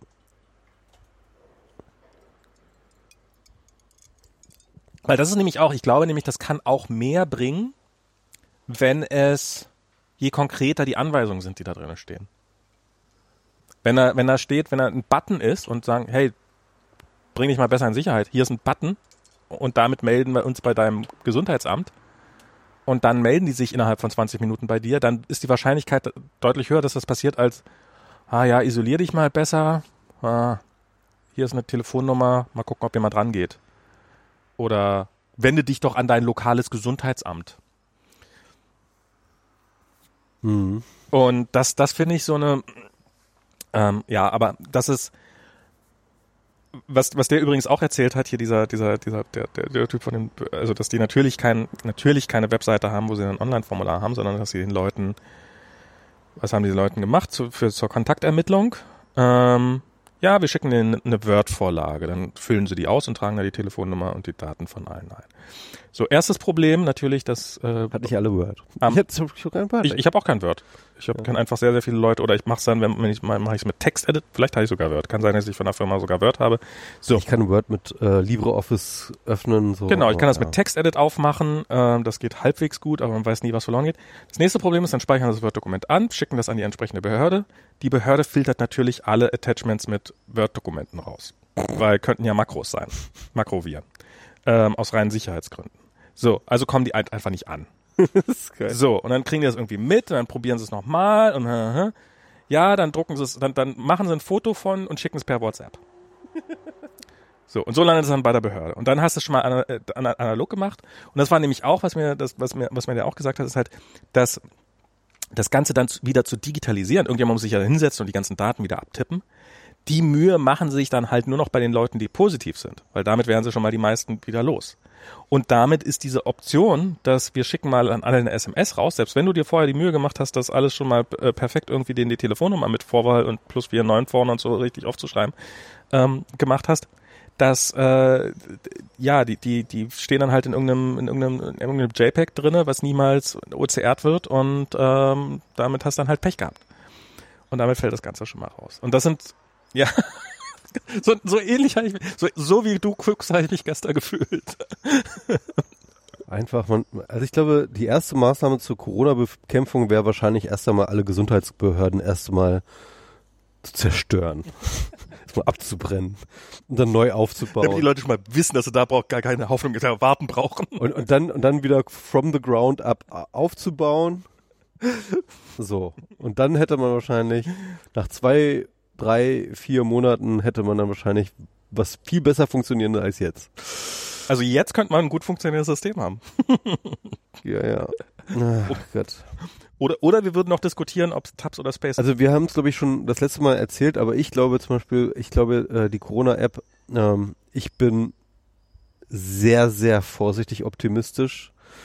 Also was ich, was mich optimistisch, ich fange mal so an, was mich optimistisch stimmt, ist, dass es ja da tatsächlich wirklich, wirklich krass angenommen wird. Ne? Also ähm, 12 Millionen Downloads sind wir, glaube ich, schon drüber mittlerweile. Ja, das ist irre. Das ist irre. Damit, also mit dieser Geschwindigkeit und dieser Ausbreitung hätte ich nicht gerechnet. Das kann man natürlich nicht unbedingt sagen, dass jetzt alle dort auch aktiv sind und so. Und das sind dann noch so ein paar Fragezeichen. Nichtsdestotrotz deutlich mehr, als ich jemals mitgerechnet habe. Genau. Also, ich hätte eine Million für einen Erfolg gehalten. Ja, echt hat- eine Million. Ja. Na, ähm, okay. Ja, also, waren offensichtlich mehr, insofern Du- du- du kenn- Unrecht. äh, du- das, das kannst das, Nee, nee, ich meine, du kennst dich auch in dem, in dem Business besser aus, so, aber, aber ich hätte schon gedacht, irgendwie so, ich habe so mit 10 bis 20 Prozent ähm, okay. Usage gerechnet. Ich glaube, wir sind jetzt schon bei 20 Prozent ungefähr. Naja, fast, ja. Hm. Kommt immer drauf an, was du so als Grundgesamtheit nimmst. Ne? Also ich glaube, so, so die Gesamtbevölkerung von 82 Millionen, das kannst du ja auch nicht machen, weil die ganzen Kinder ähm, sind ja dabei und die kannst, musst du ja sowieso Ja, das ist ja sowieso ein schöner Spaß, so mit Handyverbot an den Schulen. Ja, weil da die Leute die Corona mittlerweile installieren. gibt's das mittlerweile auch unter äh, äh, genau. Aber die Corona-App ist ja auch, glaube ich, erst ab ab ähm, 16 oder so oder oder ab ab, ab 13 irgendwie. Mir gibt's so, ein- so ein also ich glaube, glaub, der normale Legal Ding von überhaupt Apps installieren dürfen. Das gibt's Ja, auch aber ich kann auch für mein Kind eine App installieren. Genau, also ich glaube eben genau. Also dann du, du musst dann als Elternteil Ja, ja, okay. zustimmen. So, ja, ist, ist auch- ist auch egal. Auf jeden Fall ähm, die ähm, also ich glaube, du musst halt schon sowieso so ein paar Leute überhaupt rausrechnen. Das heißt, du kommst nicht auf 80 Millionen, sondern vielleicht auf 70 Millionen. Von den 70 Millionen haben dann überhaupt noch ein Telefon, äh, ein Smartphone, dass das überhaupt fähig ist von sagen wir mal, sech- hast du vielleicht 60 Millionen, ja. Und wenn du von den, von den Leuten, die überhaupt die Möglichkeit hätten, das zu nehmen, so wenn du das als Grundgesamtheit nimmst, dann bist du jetzt schon fast bei 30, Milli- äh, 30 Prozent. So, ne? Ja, also ich, ich bin wirklich beeindruckt, weil ich hätte gedacht, dass von den Leuten, die ein Smartphone haben, bestenfalls zwei Drittel wissen, wie man eine App installiert. Ja, das ist auch noch so eine Sache, ja. Also so an solchen Hürden wie, wie viele Leute wissen noch das Passwort für ihre Apple-ID? ja, aber im Zweifelsfall machen es dann die Kinder oder sowas, ne? Also das ist jetzt Ja, ähm, also, das, ja, Also aber oft- auch da hat muss, man auch, dann noch jemand- man, ich meine, hat wie man hoch seinen ist der, Guy. Wie hoch ähm, ist der in- innere Antrieb? Also ich weiß, dass zum Beispiel, ich habe es mir selber sofort installiert, Diana war ein bisschen genervt, am, äh, ich habe gesagt, so hey, installier dir mal die App, dann war so, ja, ja, mache ich noch irgendwann. So, und dann hatte ich halt auch so, na ja, wie, wie hoch, für wie sinnvoll halte ich, also für wie wirkungsvoll halte ich diese App? Und also ich habe ich habe nicht, ich habe irgendwie auf Twitter was gemacht, aber ich habe nicht, ich habe nicht Freunde angesprochen, irgendwie WhatsApp-Nachrichten, hey, installiert euch mal die Apps oder sowas, wie es vielleicht bei anderen Themen gemacht hätte, weil ich weil ich den Wirkungsgrad für so gering halte. Und also ich habe auf Facebook auf jeden Fall gepostet, hier, mach das mal. ja, ja, das ähm, Ja, also also ich ähm, genau, also ich, finde es auf jeden Fall gut ähm, und bin positiv überrascht, wie viel Ja. das angenommen wird und deswegen bin ich jetzt ein bisschen optimistischer als beim letzten Mal. Aber beim letzten Mal war ich eigentlich schon fast so dabei zu sagen, so das wird überhaupt nichts bringen. Mittlerweile glaube ich, dass es eventuell ein bisschen was bringt, aber halt ich bin immer noch ähm, nicht wahnsinnig überzeugt. Also vor allem auch deswegen, weil halt einfach diese, ähm, ich halte halt einfach die, die, die Heuristik ist einfach ein Arsch. Ne? Also ähm, du müsstest eigentlich checken, ob jemand drinnen ist oder nicht drin ist. Das ist erstmal das allerwichtigste Kriterium. Und wenn er drinnen ist, dann ist eigentlich auch egal, wie weit die Leute entfernt sind, sondern dann musst du gucken, wer ist alles in dem Raum und dann musst du dir das merken. Und ähm, und draußen kannst du das Ding eigentlich abschalten, so das brauchst du, kann, kannst du auch, kannst du auch eigentlich lassen, so das bringt nichts. Und ähm, also so eine Heuristik äh, wäre halt tausendmal sinnvoller und würde viel, viel bessere Ergebnisse liefern. Und dann zweitens ähm, ist halt, wie gesagt, die Second, äh, äh, ähm, die äh, Second Attack Rate.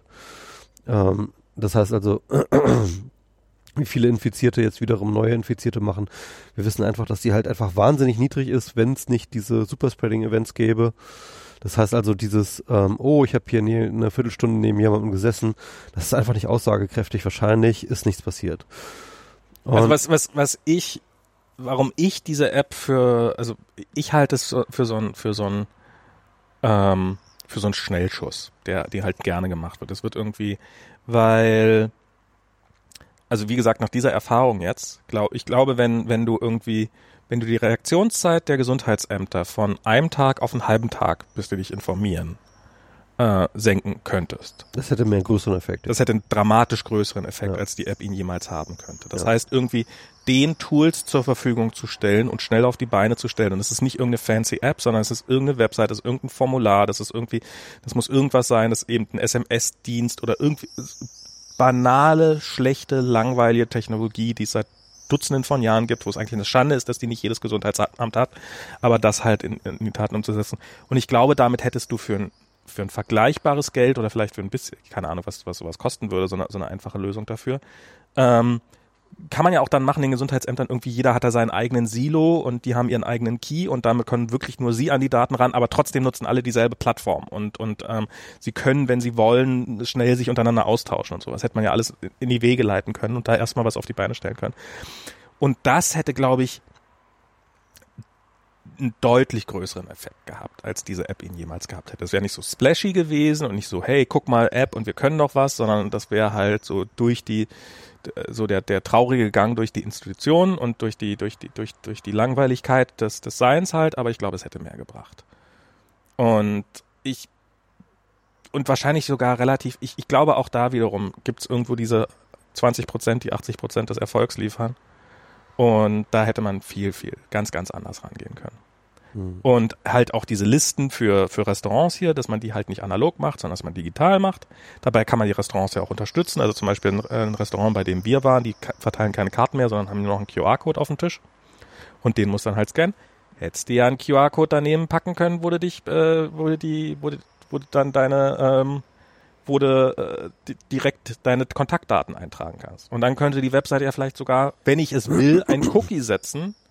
Und dann brauche ich halt nicht jedes Mal irgendwie meine Telefonnummer neu einzugeben, sondern dann, oh Gott, dann weiß halt die Bundesregierung im schlimmsten Fall für die nächsten, fürs nächste halbe Jahr, in welchen Restaurants ich essen war. Und mh, dass die Leute da, also das, also ich glaube, da hätte man viel, viel mehr reißen können. Ja. Und ähm, und dann halt jetzt auch mit dem mit dem danke ähm, mit dem Wissen, dass halt eben mit diesem mit diesem leicht sinkenden Gefühl an der App, wenn die Leute, wenn wenn wenn es zu kompliziert ist, wenn die Leute ihre Daten nicht eingeben, wenn die Leute nicht eingeben können, dass sie positiv sind, dann ist es wirkungslos. Wenn sie diese TAN-Codes nicht bekommen, dann ist es wirkungslos. Wenn sie, ähm, wenn wenn dein Arzt dich nur telefonisch informiert, dass du es hast und du aber ansonsten keinen Nachweis hast, ist es wirkungslos. Wenn es eh erst, wenn wenn es per Post kommt, das Ergebnis und dann eh zwei, also äh, bei uns beim Gesundheitsamt hat er auch gesagt übrigens, ähm, ja, rechnen mal so mal zum Ende der nächsten Woche hin dann mit der mit der Bescheid, mit dem mit unserem schriftlichen Bescheid nochmal, mach mir mal nicht ganz so viel Eis, bitte. Mit dem schriftlichen Bescheid, ähm, äh, dass ich jetzt unter Quarantäne stehe. Und dann habe ich so gesagt, naja, aber, aber das ist ja nach Ende, ja, ja, das ist nach Ende der Quarantäne. Also die, die Information, die schriftliche Information, dass du unter Quarantäne stehst, kriegst du nach Ende der Quarantäne.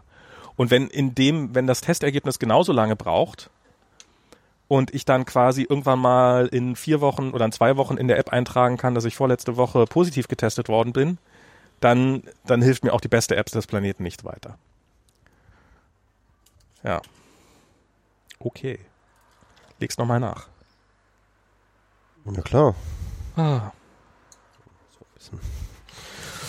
Ja, naja. Ja, da hätte man auf jeden Fall einiges besser machen können oder beziehungsweise ähm, effektivere Möglichkeiten. Ding. Aber der Punkt ist natürlich auch, ähm, wenn jetzt die Inzidenz wieder steigt, wird auch die App wieder effektiver. Aber auch wiederum nur, wenn man in der Lage ist, seine positiv Getestetheit schnell genug einzutragen. Das stimmt, ja. Und ähm, wollen wir über, wollen wir zwischendurch mal ein bisschen über wir, wir, wir können ja so ein Shit, ein umgekehrtes Shit-Sandwich machen. Wir machen am Anfang Corona so als eine Sch weißt du was so ein Shit-Sandwich ist? Ja, ja. Äh, äh, nee, nicht ein Shit-Sandwich, ein Truth-Sandwich kenne ich. Ja. Das, das von, von ähm, was äh, der Jay Rosen immer den äh, Journalisten äh, sagt, was sie machen sollen. Also das heißt, wenn Trump wieder eine Lüge erzählt, dann ähm, zu sagen, in der Überschrift nicht irgendwie die Lüge wiederzugeben, sondern zu sagen, ähm, Trump hat etwas Unrichtiges ähm, gesagt, dann die Lüge wiedergeben und dann allerdings ist es falsch. Ja.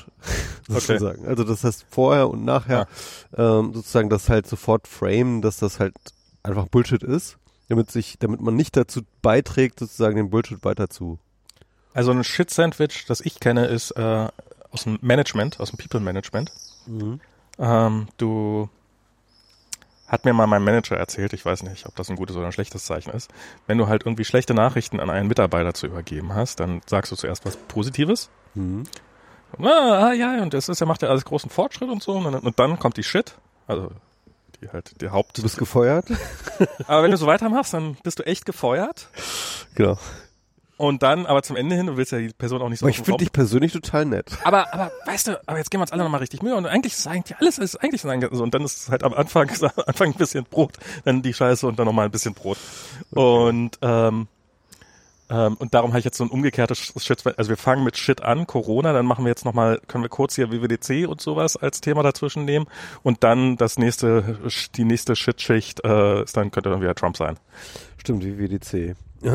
Ich ähm, fand das ja tatsächlich mal endlich, also jetzt seit langer Zeit mal wieder eine WWDC, wo ich dahinterher gedacht habe, wow. Okay. Also ähm, die letzten, also das ist schon lange, lange her, ich kann mich gar nicht mehr erinnern, weil ich das letzte Mal wow einen Moment hatte. Aber ähm, da hatte ich jetzt einen. Gut, ähm, ich glaube, das ging jetzt vielen so auch wegen der Armtransition. Ich, ähm, aber die war ja vorher schon, war die ja schon announced, deswegen. Nee, announced war die nicht.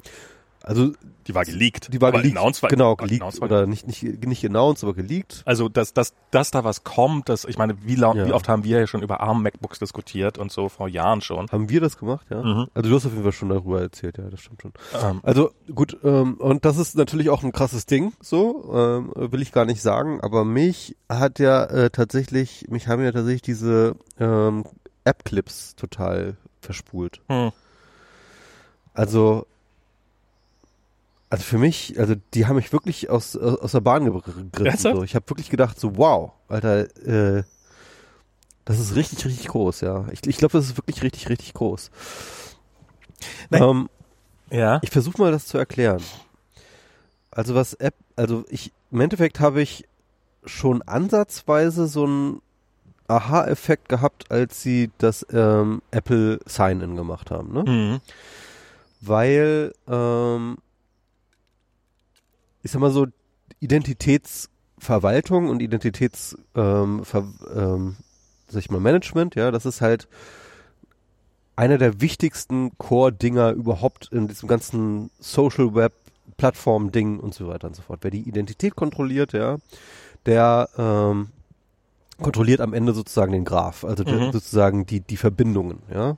Und das ist auch, auch ein krasser Login-Effekt natürlich. Genau, es ist ein wenn krasser Nur noch, wenn du dich nur noch auf deinen Apple-Geräten irgendwo bei irgendeinem Dienst anmelden kannst. Und, und, und, und diesen Graph, den hat halt einfach ähm, Facebook sich sehr, sehr geschickt unter den Nagel gerissen, indem sie halt mit dem äh, Facebook äh, Connect halt äh, diese, diesen Service angeboten haben und und die hatten halt dieses Identitätsmanagement und, und Facebook war plötzlich irgendwie deine Identität im Internet, mhm. ja. Und äh, das hat sehr, sehr gut funktioniert. Es hat halt einfach wahnsinnig, es war sehr convenient für die Leute.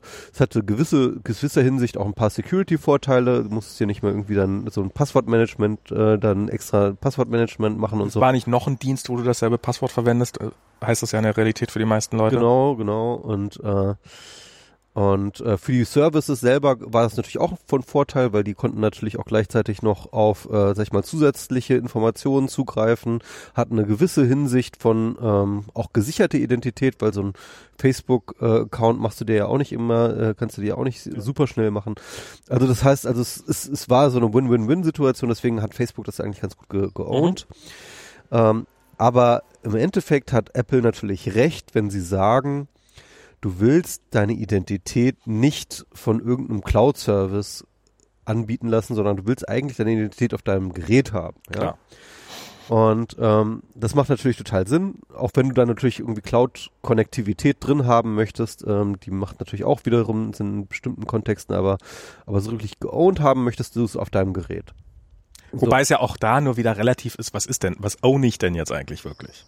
Weil ich, äh, äh ja, ich kann es auf dem Gerät own ich es halt, aber wenn ich, wenn ich zu Android wechseln will, habe ich halt dann hast du ein Problem. Ja. Habe ich ein Problem. Ja, dann hast du ein Problem, ja. Ähm, also das, genau, also das lockt dich dann natürlich dann äh, nochmal ganz, ganz stark ins, äh, ins Apple-Ökosystem genau. ein. Das ist auf jeden Fall ganz klar. Ähm, dann natürlich Apple Pay, wobei ich sagen muss, ich erst seit kurzer Zeit überhaupt wirklich Apple Pay zu schätzen weiß, weil meine Kreditkarte erst seit kurzem überhaupt mit Apple Pay funktioniert. Ja. Und äh, aber mittlerweile gehe ich halt wirklich überall einkaufen und benutze nur noch mein Telefon, um zu bezahlen. So. Und also ich, ich habe mir jetzt gerade wegen Corona, während Corona habe ich mir auch angewohnt, also jetzt wo es ein bisschen mehr sommerlich geworden ist, habe ich mir angewohnt, gehe ich, wenn ich wenn ich nicht weiß, dass ich irgendwo Bargeld brauche, nehme ich kein Portemonnaie mit. Weil Hier soweit bin ich noch nicht, ich habe mein Portemonnaie immer dabei. Egal. Ja, ja. Ähm, ja, auch weil in Berlin ähm, kommst du halt ganz schnell in Situationen, wo du halt nicht mit. mit Aber selbst mein Eisladen, der äh, kann, kann man mittlerweile mit Apple ja, gut, du, bist, du wohnst in Prenzlauer Berg, das ist auch nicht Berlin. weißt du? okay. Muss man mal so sagen. So.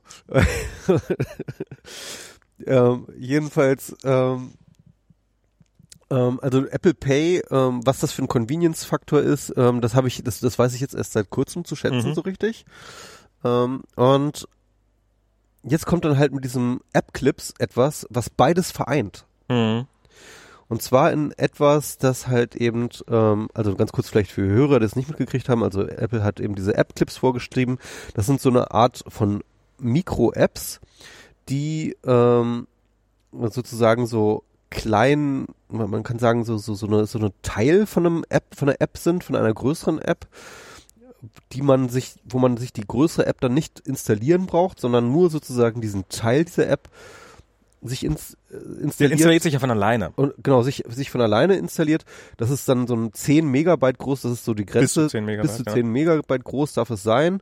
Und das ist dann halt nur für eine ganz bestimmte Funktion ähm, ähm, sozusagen zugelassen oder oder oder drauf optimiert. Also äh, der klassische Beispiel, was sie dann auch in diesem Video hatten, war natürlich irgendwie, du gehst halt rum und du siehst einen Scooter, hier so ein, so ein Elektroscooter, du willst den leihen wir kennen alle die Situation, dann lädst du erstmal die App aus genau. dem App Store, dann gibst du deine ganzen Daten ein, dann gibst du deine Kreditkartennummer ein und dann wirst du freigeschaltet, nochmal irgendwie einen Link auf die E-Mail klicken und dann kannst du dir das Ding ausleihen, so, ja.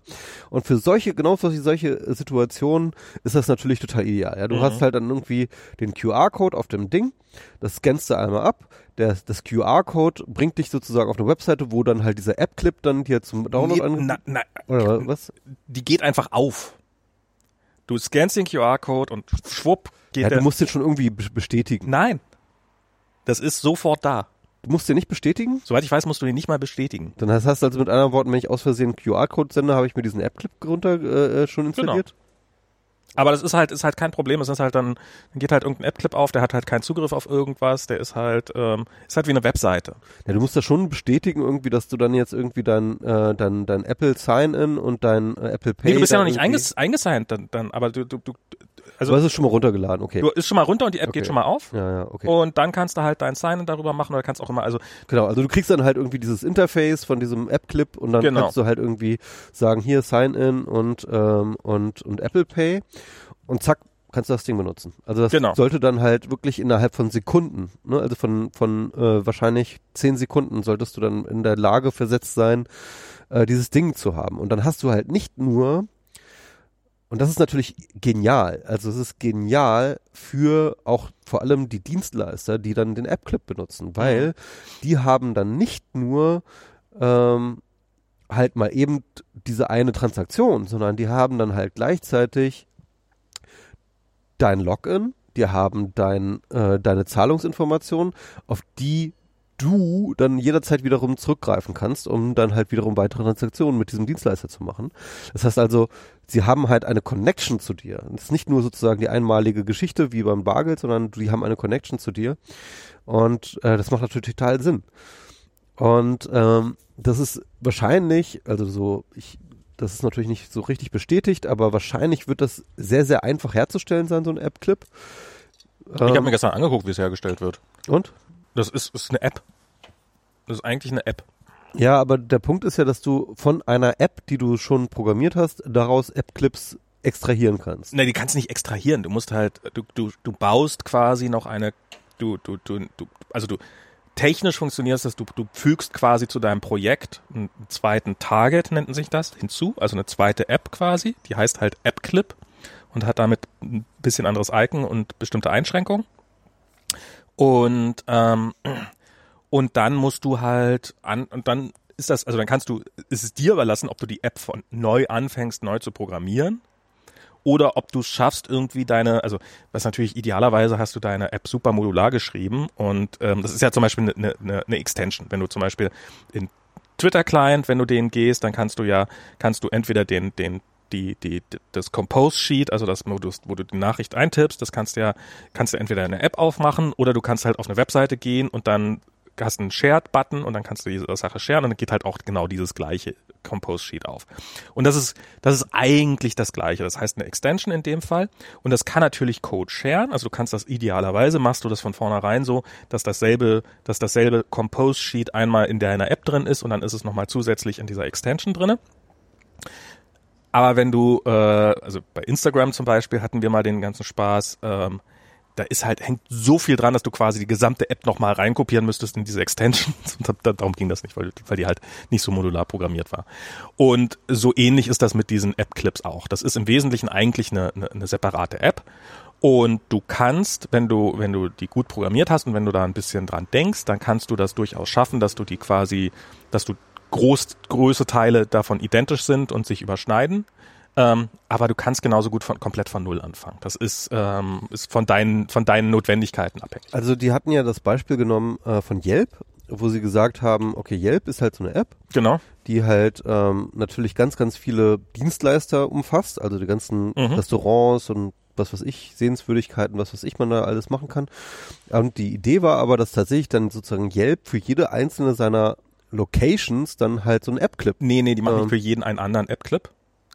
Sondern was die halt machen ist, du kriegst, wenn du den App-Clip aufmachst, wird halt diese App gestartet quasi. Also das ist, was das ist in dem Fall wäre das, das ist eine Yelp-App, die nur aus der Profilseite für das jeweilige, für das, für das, für die jeweilige Einrichtung, für das jeweilige Lokal besteht. Du hast keine Suchfunktion, du hast halt keinen, Genau. im Zweifelsfall kein Login und so, sondern es besteht nur aus dieser einen Profilseite. Und das ist auch nicht so, dass du für jedes, für jedes Lokal eine andere, einen anderen App-Clip machst, sondern du machst halt eine App und die kriegt dann halt eben, die wird gelauncht Dann Parameter. und die kriegt einen Parameter mit und dann kannst du die Informationen nachladen. Genau, aber du kannst dann halt auch gleichzeitig in diesem Restaurant dann damit zahlen und solche Geschichten machen. Na, wenn, wenn, wenn das Restaurant das, also du kannst da, du kannst da halt äh, relativ fast alle Sachen, die du mit einer normalen App machen kannst. Also außer halt irgendwelche Privacy-Sachen. Also du kannst nicht auf Health, du kannst nicht auf Gesundheitsdaten zugreifen. Du kannst nicht den Corona-Status abfragen. Du kannst nicht Corona-Status abfragen. Du kannst halt, ähm, du kannst bestimmte Sachen kannst du nicht machen, sehr, sehr wenig, aber im Großen und Ganzen ist das eine stinknormale App. Sie darf halt nicht größer sein als X. Sie hat bestimmte Begrenzungen. Okay, ähm, was ich sagen will ist, ähm, ich glaube, wenn sie das erfolgreich machen wollen, Ja. dann müssen sie halt eine Möglichkeit gebieten, wie man sich so eine App-Clip-Ding irgendwie schnell zusammenklicken kann. Das wird nicht passieren, weil, ähm, also so wie es im Augenblick gemacht ist, ist, du brauchst eine App. Ohne App kein App-Clip. Ähm, Dann wird es halt Dienstleister geben, die dann halt irgendwie für dich die App-Clip bla bla bla. Ja, das, das, das, klar. Ich meine, die gibt's jetzt auch schon. Es gibt auch jetzt Dienstleister, die für dich eine App bauen und ähm, Genau, aber so ein App-Clip wird dann halt irgendwie so sein, du schmeißt irgendwie 5 Euro und klickst dir das auf, ein, auf einer Website zusammen. Ja, aber der ganze Scheiß muss trotzdem nochmal durch ein App Store Review. Du musst dir einen Apple Developer Account anlegen, irgendjemand braucht den. Du musst die ganzen Daten bei Apple hinterlegen, du musst, äh, du musst das, du musst das hochladen, du musst das durch einen Review-Prozess durchladen, durchscheuchen. Und ganz ehrlich gesagt, das ist der, das ist die Phase, wo, wo, wo es schon mal nicht mehr für 5 Euro machbar ist. Weil das so viel manueller Aufwand ist, dass das wirklich nur Gehen denn tatsächlich die ähm, App-Clips auch alle durch den Review-Prozess? Teil deiner App und müssen genauso durch den Review-Prozess Okay, ganze okay, okay. Das ist natürlich, das ist natürlich eine große Hürde. Genau, das finde ich auch. Das zweite ist, AppClip und App sind mutual exclusive. Du kannst nicht gleichzeitig auf deinem Telefon AppClip und die dazugehörige App haben. Ah, okay. sondern in dem Moment, also das, der App-Clip funktioniert halt so, der wird halt gezeigt, du kannst damit interagieren, wie du machst und am Ende oder irgendwann kann dir, kann, kann dir, kann der, der App-Hersteller dann oder die, der App-Clip-Macher dann halt sagen, hey, wir haben hier übrigens auch die App, willst du nicht gleich die ganze App installieren? Und wenn du das, wenn du da Ja sagst, dann wird dein App-Clip weggeschmissen und die App wird installiert. Und dann gibt's noch einen technischen Trick, mit dem du dann quasi die Daten übernehmen kannst, sodass wenn sich jemand ein Login eingelegt hat in dem App-Clip, dass du den nicht nochmal rüberziehen musst, dann, also dass der sich nochmal neu einlegen kann, ein- einloggen muss oder einen neuen Account anlegen muss in der App, sondern dass das, dass, dass das alles mit rübergezogen werden kann. Aber das ist quasi eigentlich im Wesentlichen kann man sich als Mini-App, die sich sehr leicht installieren lässt, vorstellen. Ja, gut. Also man muss, äh, das, das finde ich den eigentlichen Vorteil, man muss nicht über den App Store, um sie zu installieren, eben diesen Schritt, den du beschrieben hast. Genau, also das ist halt für die für die ähm, Nutzer ist es halt super convenient. Ähm, was ich nur gedachte halt wäre für die, ähm, dass sie halt damit ganz neue Märkte halt ähm, erreichen könnten, theoretisch, wenn es sozusagen also meine Idee war halt, dass halt sogar der Flohmarktverkäufer irgendwie sich einen App-Clip äh, QR-Code da irgendwie an, an, an seinen Stand klebt, so ja. kann er ja auch. Theoretisch, ne? Also wenn er halt äh, die Investition, also wenn die Investitionskosten für so eine In- äh, so eine App-Clip halt entsprechend gering wären. Naja, du kannst ja, also was du halt machen kannst, ist ja zum Beispiel bei Square, ist halt in den USA sehr beliebt, ist so ein Zahlungsdienstleister, der, mit dem du halt deine Zahlungsdienstleistung machen kannst.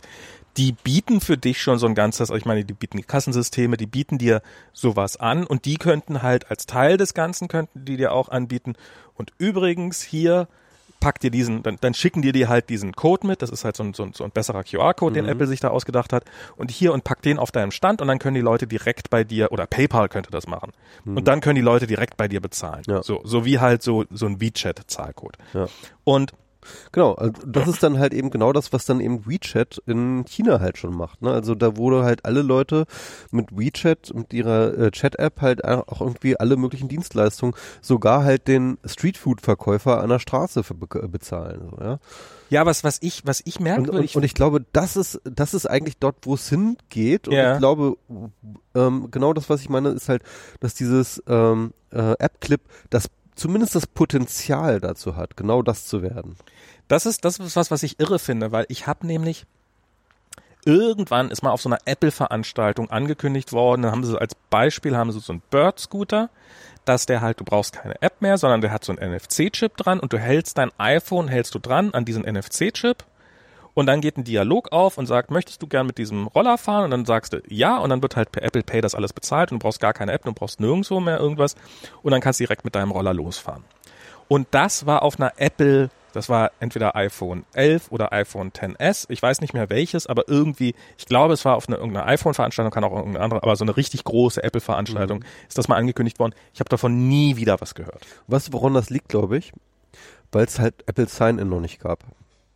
Ne, Das brauchst du ja gar nicht. Das gab, es gab eine Zeit Ich lang, glaube, ich glaube, das brauchst du für solche Dienstleistungen. Nicht zwangsläufig. Also es gab eine Zeit lang, ich weiß nicht, ob es immer noch ist, aber in, äh, wenn du, du brauchtest für ein, um, um ein Uber zu buchen, brauchtest du nichts. Du hast dir die App installiert und dann hast du sie aufgemacht.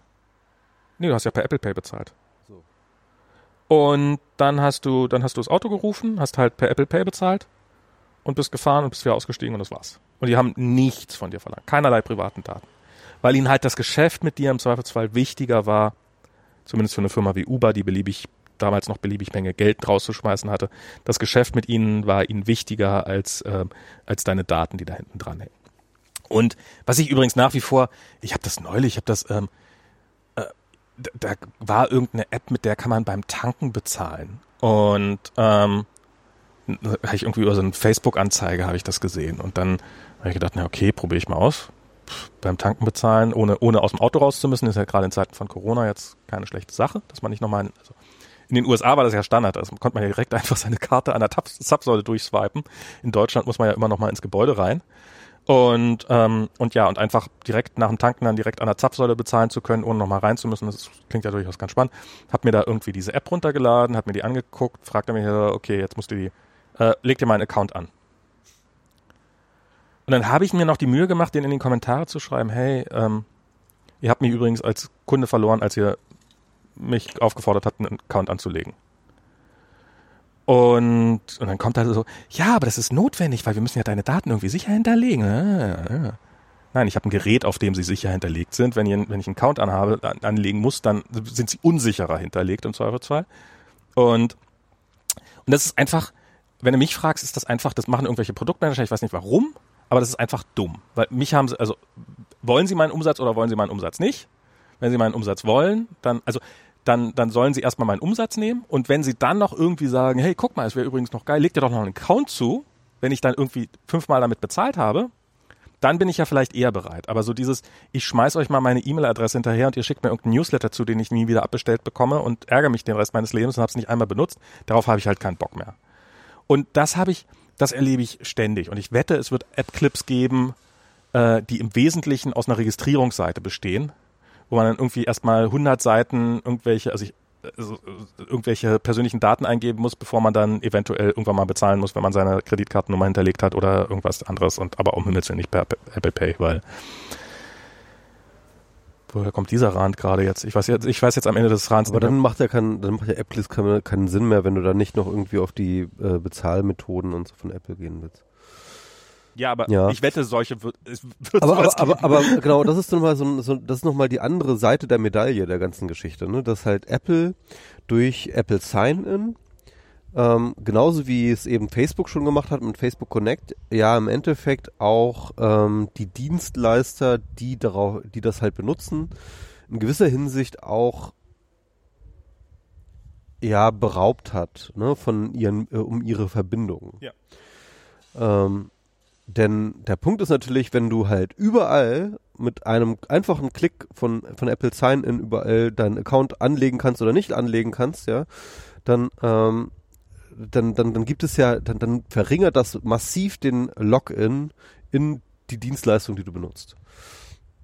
Das heißt also, ähm, ne, nimm mal zum Beispiel Uber und Lyft, ja, du hast irgendwie, ähm, Ach so, ja. Du, du guckst halt irgendwie, ist ein Uber, äh, äh, du, du willst irgendwie irgendwo hin, du hast weder noch ähm, schon einen Account, ähm, dann ist es eigentlich egal. So, ja, dann irgendwie ist ein Uber da, nee, ist kein Uber, dann nehme ich einen Lift. So. Mhm. Und dann schmeißt du halt, äh, dann, dann, dann gibst du dem Sign-In, dann gibst du dem Sign-In.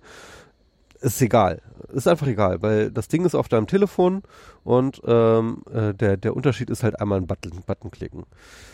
Im Gegensatz zu, ähm, du hast irgendwie deinen, aufwendig deinen Account mhm. ausgebaut, noch, noch ein Foto hochgeladen, irgendwie deine Freunde attached und was, was man halt so alles machen muss, bevor man ein Taxi buchen kann.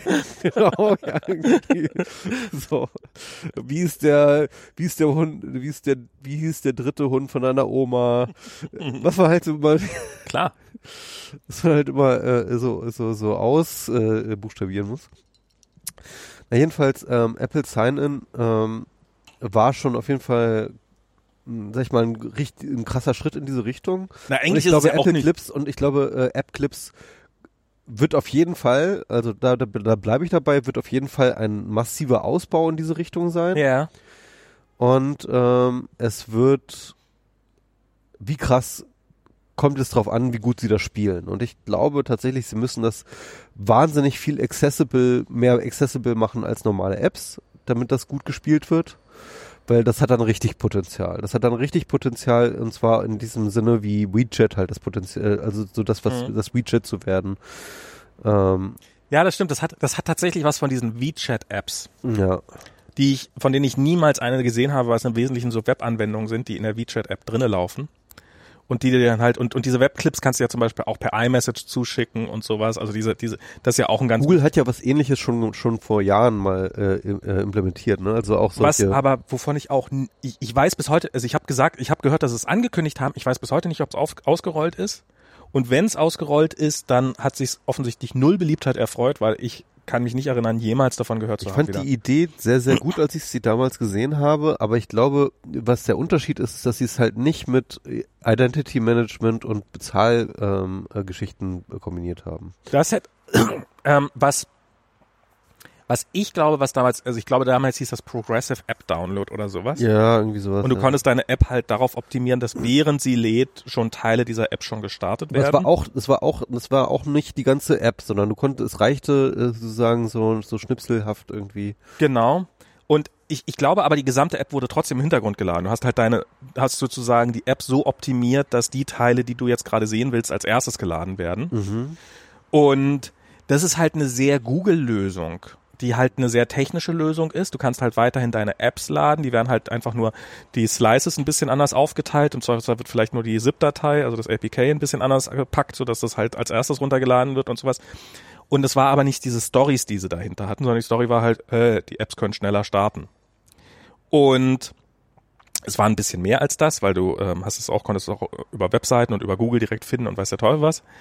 Ähm, und hier ist halt der, ist eigentlich was ähnliches, ähm, aber halt mit der Story noch dahinter und macht die App so, dass es möglichst leicht zugreifbar ist und so weiter und so fort. Und, und halt dieses, wir haben übrigens noch diesen schicken QR-Code gebaut, der nicht QR-Code heißen darf, ähm, den wir und und da kannst du einen Sticker kannst du in deinen kannst du in deinen deinen Laden packen und dann kannst du es äh, überall machen.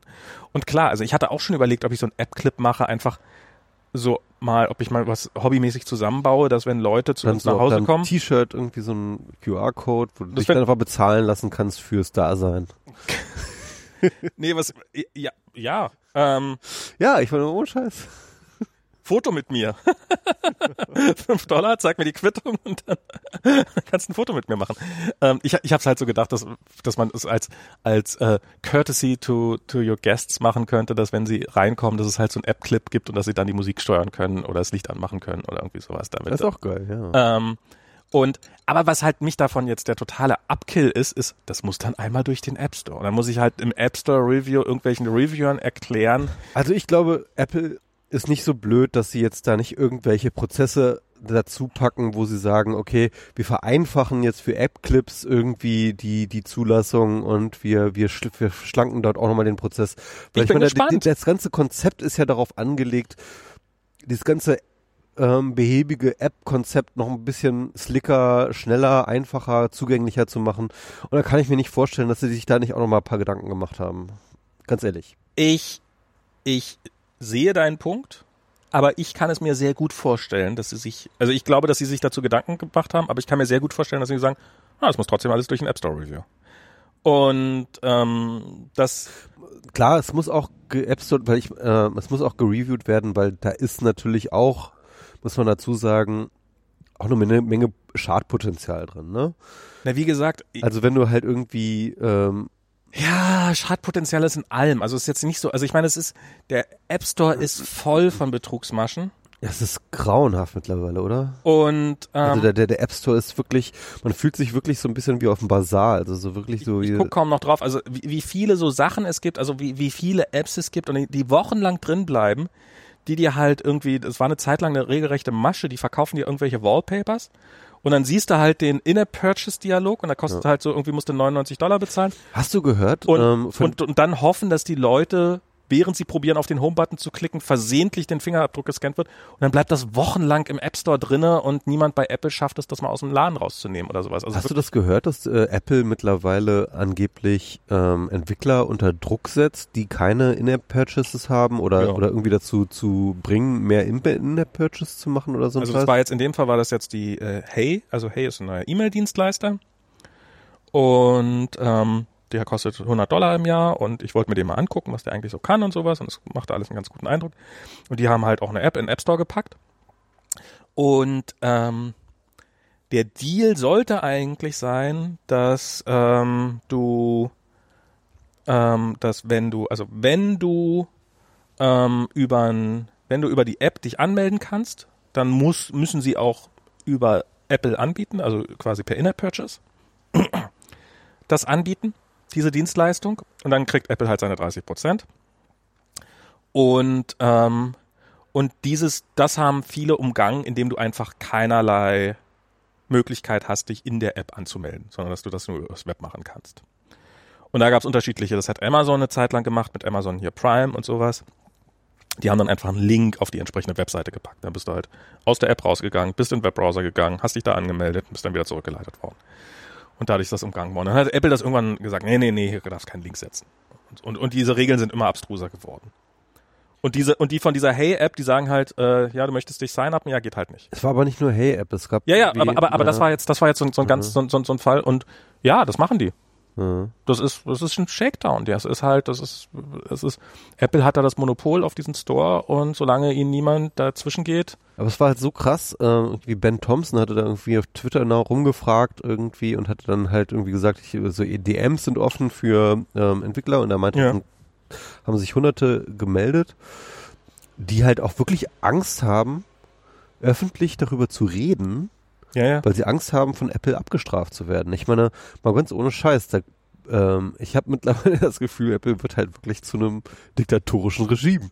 Das ist, also, ich, weiß, also ich weiß nicht, ob diese Ängste berechtigt sind, dass sie dafür abgemahnt werden oder weiß der Teufel was. Nicht abgemahnt, aber halt ab, ähm, Abgestraft. abgestraft. Ne? Ja. Aber es gibt halt sehr viele Leute, die, die oder Leute, deren, deren Existenz hängt davon ab, dass, dass sie, dass, dass, dass sie nicht aus dem App Store geschmissen werden. ja, eben.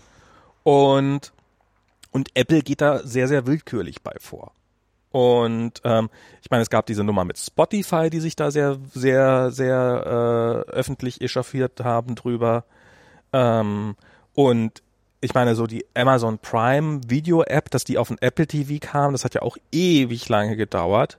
Und da sind ja offensichtlich auch Mass, also das und das ist ja kein, das ist ja kein Softwareproblem, dass, äh, dass es so schwer ist, die Amazon Prime Video App auf den Apple TV zu bringen, sondern es ist einfach, dass halt Apple und Amazon halt lange, lange, lange verhandelt haben. Hm? Das sind halt Konkurrenten. Ja, und das, das ging halt nur um die Frage, wie viel Prozent kriegt Apple davon ab, wenn jetzt Amazon darüber ein äh, Prime-Abonnement verkauft. Und, und klar zahlen die nicht, zahlt Amazon nicht ansatzweise die 30 Prozent, weil dann wäre die App schneller im Store gewesen, sondern die werden wahrscheinlich irgendwie drei Prozent zahlen, wenn es hochkommt oder irgendwie sowas. Und die werden halt irgendeine relativ überschaubare Summe zahlen. Und wenn du halt ein kleiner Anbieter bist, dann hast du halt nicht die Möglichkeit, das zu verhandeln. Dann ähm, war es halt so, dann kannst du die Convenience haben, die kostet dich 30 Prozent, oder du kannst halt auf die Convenience verzichten. Aber inzwischen ist es halt so, dass offensichtlich genug Leute auf die Convenience verzichten, dass Apple anfängt, Druck aufzubauen. Und das ist auch, Max, du wirst es nicht gerne hören. ah, Michi kann nämlich heute mal, wir sitzen ja draußen und ähm, muss durch die Wohnungstür rein, darum brauchen wir einen Wohnungsschlüssel. Bitte nicht vergessen. so. die Transition sagen? Ah. Ah, er meinte, ich soll noch was über die Transition, Transi Tran Transition sagen. Ich kann es nur. Also was Apple auch angekündigt hat, das ist jetzt mal äh, ein angenehmeres technisches Thema, rein technisches, nämlich sie werden die Mac-Line umstellen von Intel-Prozessoren auf, auf ihr selbst entwickelten ARM-Prozessoren. ARM haben sie nicht mehr erwähnt, sondern das ist halt Apple Silicon gewesen. Und das ist ähm, eine lang, lang, lang erwartete Ankündigung gewesen. Ehrlich gesagt, als sich das Gerücht jetzt, also es hat sich äh, vor ein paar Tagen oder vor ein paar Wochen ist es, ist es dann quasi so, ja, wird kommen von irgendeinem Bloomberg oder sowas, irgendein relativ seriöses Medium und ähm, da fiel mir dann auf, dass ich schon vergessen hatte, dass, dass es ja schon lange diese Gerüchte gibt. Also die Gerüchte gibt es schon so lange, dass ich zwischendurch schon vergessen hatte, dass es diese Gerüchte überhaupt gibt, dass Apple auf ARM umsteigt, äh, schon seit Jahren. Und das macht sicherlich auch Sinn. Ähm, aus verschiedenen Gründen. Zum einen hat Apple eine große Übung darin, umzusteigen auf neue Hardware-Plattformen, auf neue Prozessorarchitekturen. Das ist jetzt nämlich schon die dritte, die sie haben. Ähm, also ich kann das jetzt mal aufzählen. Irgendwann Ende der 90er waren das von 68.000 von Motorola 68.000er auf den Power-PC damals. Ähm, das war die erste Transi Transition. Dann die zweite war von PowerPC auf Intel-Prozessoren. Ähm, dann eigentlich, eigentlich äh, die, die, die, die zweieinhalbte ist dann von 32-Bit auf 64-Bit Intel, weil das nämlich eigentlich auch eine komplett neue Architektur war, die äh, zwar einen Kompatibilitätslayer drinne hatte, aber doch eigentlich mehr Neues hatte, als, als sie mitgebracht haben. Und nicht umsonst, also so, äh, so Microsoft mit Windows, die haben jahrelang gebraucht, um den Umstieg von 32 auf 64 Bit zu kriegen und der ist auch relativ hakelig verlaufen. Ähm, und äh, bei Apple hat man den quasi gar nicht gemerkt, weil sie darin wirklich gut sind. Und jetzt machen sie den Umstieg von Intel-Prozessoren auf ARM-Prozessoren. Und ähm, im Wesentlichen hätten sie sich auf die Bühne stellen können und sagen, okay, wir steigen um auf ARM. Wir machen alles genauso wie beim letzten Mal. Das war, Intel, ja. das war, das war echt irre. Also beim, beim letzten Mal hatten sie, also man braucht halt natürlich was, die alten Apps müssen natürlich auch auf den neuen Prozessoren laufen. Das wird zwar langsamer sein, aber da baut man dann halt so einen Kompatibilitätslayer rein, der das dann halt live übersetzt. Das kostet unfassbar viel Zeit, aber zur Not geht's halt. Ähm, der hieß damals beim Umstieg auf, von Intel auf ARM, hieß, äh, von, von PowerPC auf Intel hieß er Rosetta. Das ist Rosetta 2. Jetzt heißt er Rosetta 2. Es gab damals ein Toolkit, das Developer äh, Transition Kit, DTK, ähm, dass man quasi schon mal vorher einen Mac mit Intel-Prozessor haben konnte, bevor die im Laden zu kaufen waren, damit man seine Programme schon mal testen kann. Diesmal gibt es etwas, das nennt sich DTK2 damit man schon mal seine Apps testen kann, bevor man sie, also sie haben wirklich, sie haben einfach überall eine 2 dran gehängt, was auch durchaus nicht Faulheit ist, sondern Schlauheit, weil es hat beim letzten Mal auch sehr gut funktioniert. Ähm, das lief erstaunlich unholprig, dieser ganze Prozess und hat gigantische Erfolge gehabt. Also hat Wie lange hat die Transition damals gedauert? Ich weiß nicht, ein paar Jahre. Auch zwei Jahre so, ne? Ja, äh, auch sowas in dem Dreh. Also ja, scheint wirklich exakt ihren eigenen. Also ich weiß noch, glaube ich, also ich habe, ähm, ich hatte einen der ersten Intel MacBooks, ähm, MacBook Pro damals da bin ich nämlich, na, da bin ich nämlich na, äh, äh, zu, zu Apple gewechselt, kurz nach der ah, okay. Transition zu Intel. Ich hatte kurz vorher, hatte ich noch mir ein, neuen, ein neues Powerbook geholt, also noch einen neuen Power-PC Mac. Und ich war ja damals gerne auch sehr klamm. Ähm, und es hat eine ganze Weile gedauert. Und der erste, den ich, also ich habe die erste Generation habe ich komplett ausgesessen. So mit dem Core 2 und ich bin dann beim Core 2 Duo aus, ein, umgestiegen. Und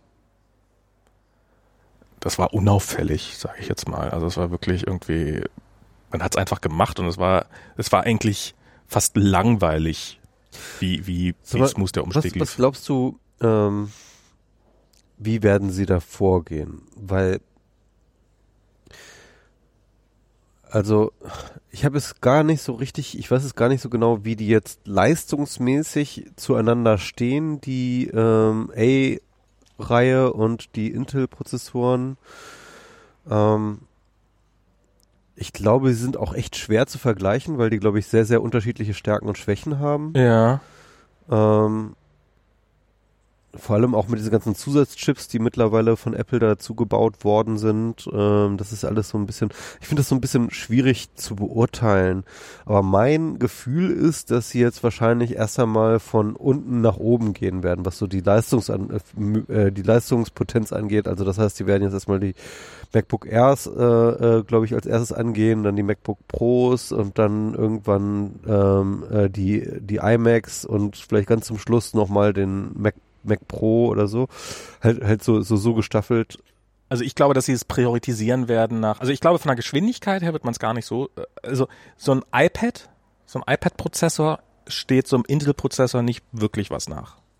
Also so ein, ähm, es kann durchaus sein, dass dein iPad Pro. Ich, ich fand es auffällig, dass sie dann nicht über Benchmarks geredet haben.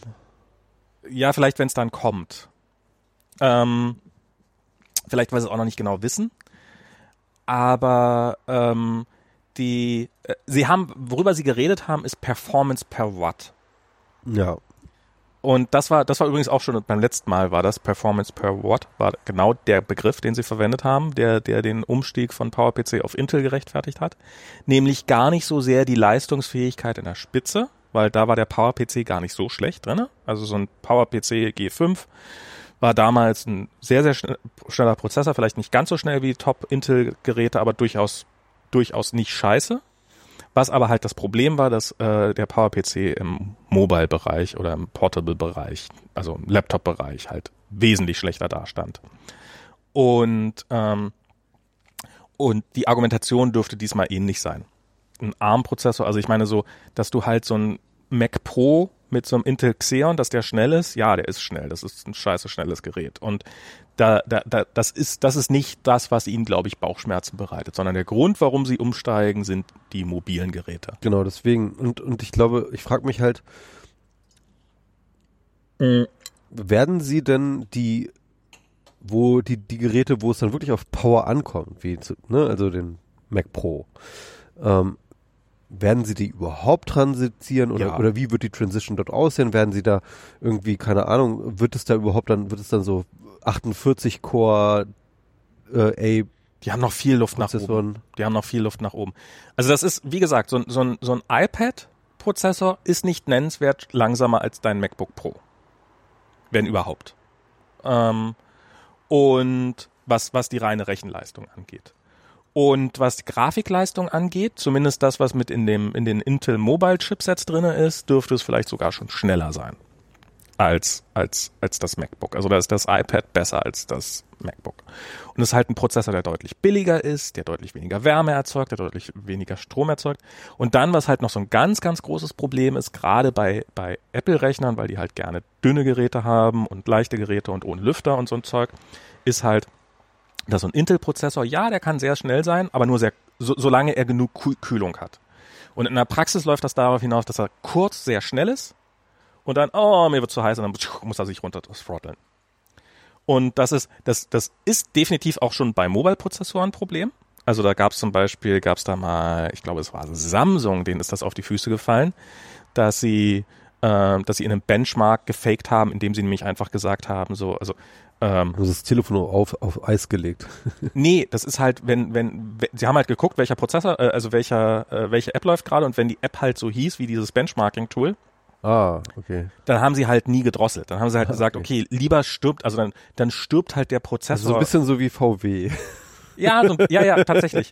Dann stirbt halt der Prozessor ein paar Monate früher. Äh, Ähm, also, so, what, ja. aber so what, ist ja nur ein Benchmark und wir wollen halt in dem Benchmark gut aussehen. Und ähm, Ist halt immer das Problem mit Optimierung, ne? Irgendwie, also, also sobald du irgendwelche, ne, sobald du irgendwelche Metriken machst, äh, wird auf die Metrik optimiert. Ja, ja, und ich glaube, das war damals genauso wie bei VW, war das bei Samsung auch so, dass das ein Software-Engineer, der eigentlich gar keinen Grund dafür hatte, auf eigene Faust selber gemacht hat und das Management davon gar nichts wusste. Ich glaube, so ganz so dämlich hat sich Samsung damals nicht rausgeredet, das macht nur VW. Aber genau, und insofern glaube ich, dass, also es werden als erstes mobile Geräte kommen. Ich bin gespannt, ob jetzt als erstes sowas wie so ein MacBook Air kommt oder sowas, oder ob sie vielleicht gleich ein MacBook Pro mit ARM-Prozessor rausbringen werden, weil sie müssen das ja auch irgendwie in die Hände von Entwicklern kriegen, das ganze Gerät. Und sie haben übrigens auch die gleiche Demo wieder gemacht. Sie haben genau wie damals, als Steve Jobs die Umstellung auf Intel angekündigt hat, und übrigens, die ganze Präsentation bisher lief schon auf Intel-Prozessoren. Ihr habt es gar nicht gemerkt. Haben sie es auch diesmal wieder gemacht. Und übrigens, die ganze Präsentation liegt auf ARM-Prozessoren habt es gar nicht gemerkt. Und ähm, und dann nochmal die Demo. Also wirklich, wirklich exakt das gleiche, das gleiche Playbook gemacht wie beim letzten Mal. Und ähm, ich gehe davon aus, dass sie, dass sie sehr genau wissen, welche, was, was sie da, was sie da haben. Ähm, also die, die, diese Apple-Prozessor-Entwicklung ist eine der ungekrönten Könige dieses ganzen Bereichs. Das ist wirklich unfassbar, was Apple da in den letzten zehn Jahren auf die Beine gestellt haben hat. Ähm, also ich meine, das ist, die haben halt irgendwann mal einen Prozessorhersteller aufgekauft, der so eine ARM-Lizenz hat und haben mittlerweile seit Jahren unangefochten, ohne Ausnahme, immer einen Prozessor, der den anderen Mobiltelefonprozessorherstellern um mindestens eine Generation, wenn nicht zwei voraus ist. Also es, ist, es gibt kein Android-Telefon, was von einer reinen Prozessorleistung her auch nur ansatzweise so schnell ist wie das gerade aktuelle iPhone. Und noch teilweise mehr Cores, aber, ne? Ja, die, die machen dann irgendwelche Tricks und weiß der Teufel was und sowas. Also da gibt's dann, und dann äh, haben sie irgendwann angefangen, was, was inzwischen Apple auch macht, halt ähm, ein Core, der ist für Low Battery. Also sozusagen, wenn, wenn man, also man hat diesen einen Prozessor, der eigentlich schon viel zu schnell ist, so für die totalen Alltagsanwendungen. Und darum wird er eigentlich die meiste Zeit abgeschaltet und es ist ein zweiter Kern drinne, der aber für langsamere Sachen optimiert ist. Und ähm, man hat sowieso nicht nur einen Kern, sondern man hat von jedem hat man dann fünf Kerne drinne und so eine Späße. Also das ist, da, da lassen sich dann noch verschiedene Sachen machen und verschiedene Optimierungen. Aber im Großen und Ganzen ist es so, dass Apple diesen Markt dominiert. Äh, wirklich, ähm, also was Performance angeht, die bauen halt, die bauen einen Prozessor oder zwei oder also so im Wesentlichen eine, eine Prozessorreihe, die dann halt so ein bisschen, ja, beim iPad hat es dann vielleicht mal vier Cores und beim Telefon nur drei oder irgendwie sowas, aber im Wesentlichen denselben Kern, wohingegen irgendwie hier halt ein, ähm, äh, wie heißen die, Snapdragon? Nee, ähm, doch Snapdragon, also diese, diese ganzen ähm, anderen Hersteller, die machen halt vom Billig, die machen halt vom Toaster, wo sie Prozessoren für bauen, bis halt zu irgendwelchen High-End-Telefonen. Das ist halt für die einer von hunderten verschiedener Prozessormodelle, die die im Angebot haben. Und ähm, damit haben sie für den einen, für den, für den Spitzenprozessor haben sie halt nicht ansatzweise die Ressourcen, die Apple hat und Apple hat halt die Ressourcen und die wissen halt, dass sie von jedem dieser, von jedem dieser Prozessoren so und so viel 100 Millionen verkaufen. Und ja, das ist halt das Krasse, ne? Und das ist, äh, deswegen verstehe ich auch die, ähm, auch, auch den Drang von Apple, da jetzt hinzugehen. Also erstens, wenn die einen Prozessor bauen, dann haben die halt ganz andere Economies of Scale als die Android-Hersteller, weil ähm, sie einfach wissen, dass sie diesen einen Prozessor eben in allen ihren mobilen Geräten vom iPad bis zum Telefon überall verbauen können. Mhm. Und dann macht das natürlich Sinn, dann auch nochmal den Rest mitzunehmen ihrer ihre, ihre ihres Fuhrparks, ne? mhm. also äh, dann eben die die ganzen Macs. Ähm, Im Endeffekt sozusagen noch mehr die Economies of Scale auszuweiten, wobei ich glaube ganz ehrlich, wenn man die Anzahl der Prozessoren für Macs alle zusammenrechnet, dann kommt man nicht mal auf die Hälfte von den iOS-Geräten oder so. Ja, ja, ja nicht, nicht, nicht im Ansatz. Nicht mal im Ansatz. Also die iOS-Geräte sind sowieso super schon dominant. Deswegen, also die Economies of Scale sind da, aber nicht wahnsinnig relevant wahrscheinlich. Was viel relevanter, glaube ich, nochmal ist, ist halt tatsächlich die Unified Platform. So, ja? Also das heißt, dass die ganzen Entwickler ähm, und äh, die ganzen Tools und die ganze, ganze Ökosystem auf eine gemeinsame Plattform bringst und ähm, die, sag ich mal, für Leute, die iOS-Apps machen, den Schritt, irgendwie das Ding nochmal für den Mac zu portieren, halt wirklich so klein wie möglich machst und andersrum. Aber das ist ehrlich gesagt, da, die Arbeit ist ja gar nicht, das irgendwie für den Prozessor anzupassen, weil das ist keine Arbeit. Ähm, sondern da ist ja die Arbeit, die UI anzupassen und sowas. Ja, ähm, iPhone-Apps funktionieren auf diesen, werden auf diesen neuen Mac, Macs einfach laufen, was natürlich ein ganz schönes Bonbon ist. Aber während man entwickelt, entwickle ich ja im iOS Simulator. Das heißt, während ich in Xcode meine Apps teste, laufen die auf einem Intel-Prozessor. Und erst wenn ich sie nachher dann aufs Gerät rüberschiebe, laufen sie auf einem ARM-Prozessor. Das heißt, während der Entwicklung laufen sie mit Abstand den größten Teil der Zeit auf einem Intel-Prozessor, nicht auf einem ARM-Prozessor. Und, und das merkst du in der Praxis nicht. Also es gibt vielleicht ein bisschen unterschiedliche Geschwindigkeitsverhalten und sowas, aber im Großen und Ganzen ähm, ist das ist, ist das ein gelöstes Problem. Also ich habe jetzt auch von so vielen Leuten jetzt so so von irgendwelchen Entwicklern, die so, hey, hier ist meine ist meine Intel Mac App und oh, übrigens, ich habe mir das Xcode, also am längsten gedauert hat das Xcode runterladen und dann habe ich es einfach rekompiliert für ARM und dann dann lief's halt läuft oder ich vermute, es läuft auf ARM. Der Bild ist durchgelaufen. Also das ist natürlich dann, sie haben noch kein Gerät, auf dem sie es tatsächlich testen können. Das halte ich gar nicht mehr so für das Problem. Was ich glaube, was für Apple halt ein echtes Problem ist, ist die Abhängigkeit von Intel. Mhm. Und das ist aus mehreren Gründen scheiße. Zum einen ist Intel in den letzten Jahren ziemlich massiv hinten dran gewesen. Also sie haben äh, Prozessorgenerationen sind ausgefallen, Entwicklungsprozesse auf kleinere Prozesse sind ausgefallen. Sie haben diesen diese diese ganze Sicherheitsproblematik, da hier dieses äh, Heartbleed ähm, Nicht Heartbleed, aber äh, ich weiß schon, Ja, irgendwie Hammer, irgendwas mit Hammer war es, glaube ich. Ja, ähm, ich weiß schon, was du meinst. Ähm, ist auch so irgendwas mit Ghost oder irgendwas? ich weiß es nicht mehr, was war. Auf ja, Gott. Das ist auch nie gelöst worden, ne? Ich glaube, ich glaube, ich Doch, glaube, doch, das ist gelöst worden und unsere Rechner sind jetzt einfach deutlich langsamer geworden. Das hat halt, äh, die haben halt irgendeine Lösung und haben, besti haben bestimmte Caches. Das war das Multithreading oder nee, das Hyperthreading war da das Problem, ne? Da war das Hyper, da war es äh, und das Caching, das, das, das, das, äh, das vorauseilende, Exe also das, äh, also ist glaube, ich hab's notdürftig verstanden, was genau, es ist. Ich habe es damals auch versucht, ganz stark zu verstehen. und ich hab, ich war, glaube ich, nah dran, aber ich habe es auch schon wieder vergessen. Und ähm, also es ist moderne Prozessoren machen Dinge schon mal, also die gucken halt jetzt mal vereinfacht versuchen gesagt, in die Zukunft zu gucken und du schickst den, du, genau, genau, du schickst den, du schickst den einen Code zu, äh, einen Programmcode und sagst halt, guck, ob das Passwort stimmt und wenn das Passwort stimmt, dann äh, dann rechne 5 plus 5. Und dann geht halt ein Prozessor, normalerweise würde er halt sagen, okay, ich gucke, ob das Passwort stimmt, ah, das Passwort hat gestimmt, ah, jetzt rechne ich 5 plus 5. Ähm, moderne Prozessoren machen das aber schon seit Generationen so, dass sie halt optimistisch schon mal Sachen ausführen. Das heißt, ähm, sie gucken schon. Oh Gott. Optimismus war schon immer die größte Sicherheitslücke. Äh, ja, Optimismus war schon immer die größte Sicherheitslücke. Und dadurch konntest du halt quasi dann konntest du halt, ähm, äh, äh, hat, hat er den, hat er den Schritt schon mal ausgeführt Genau.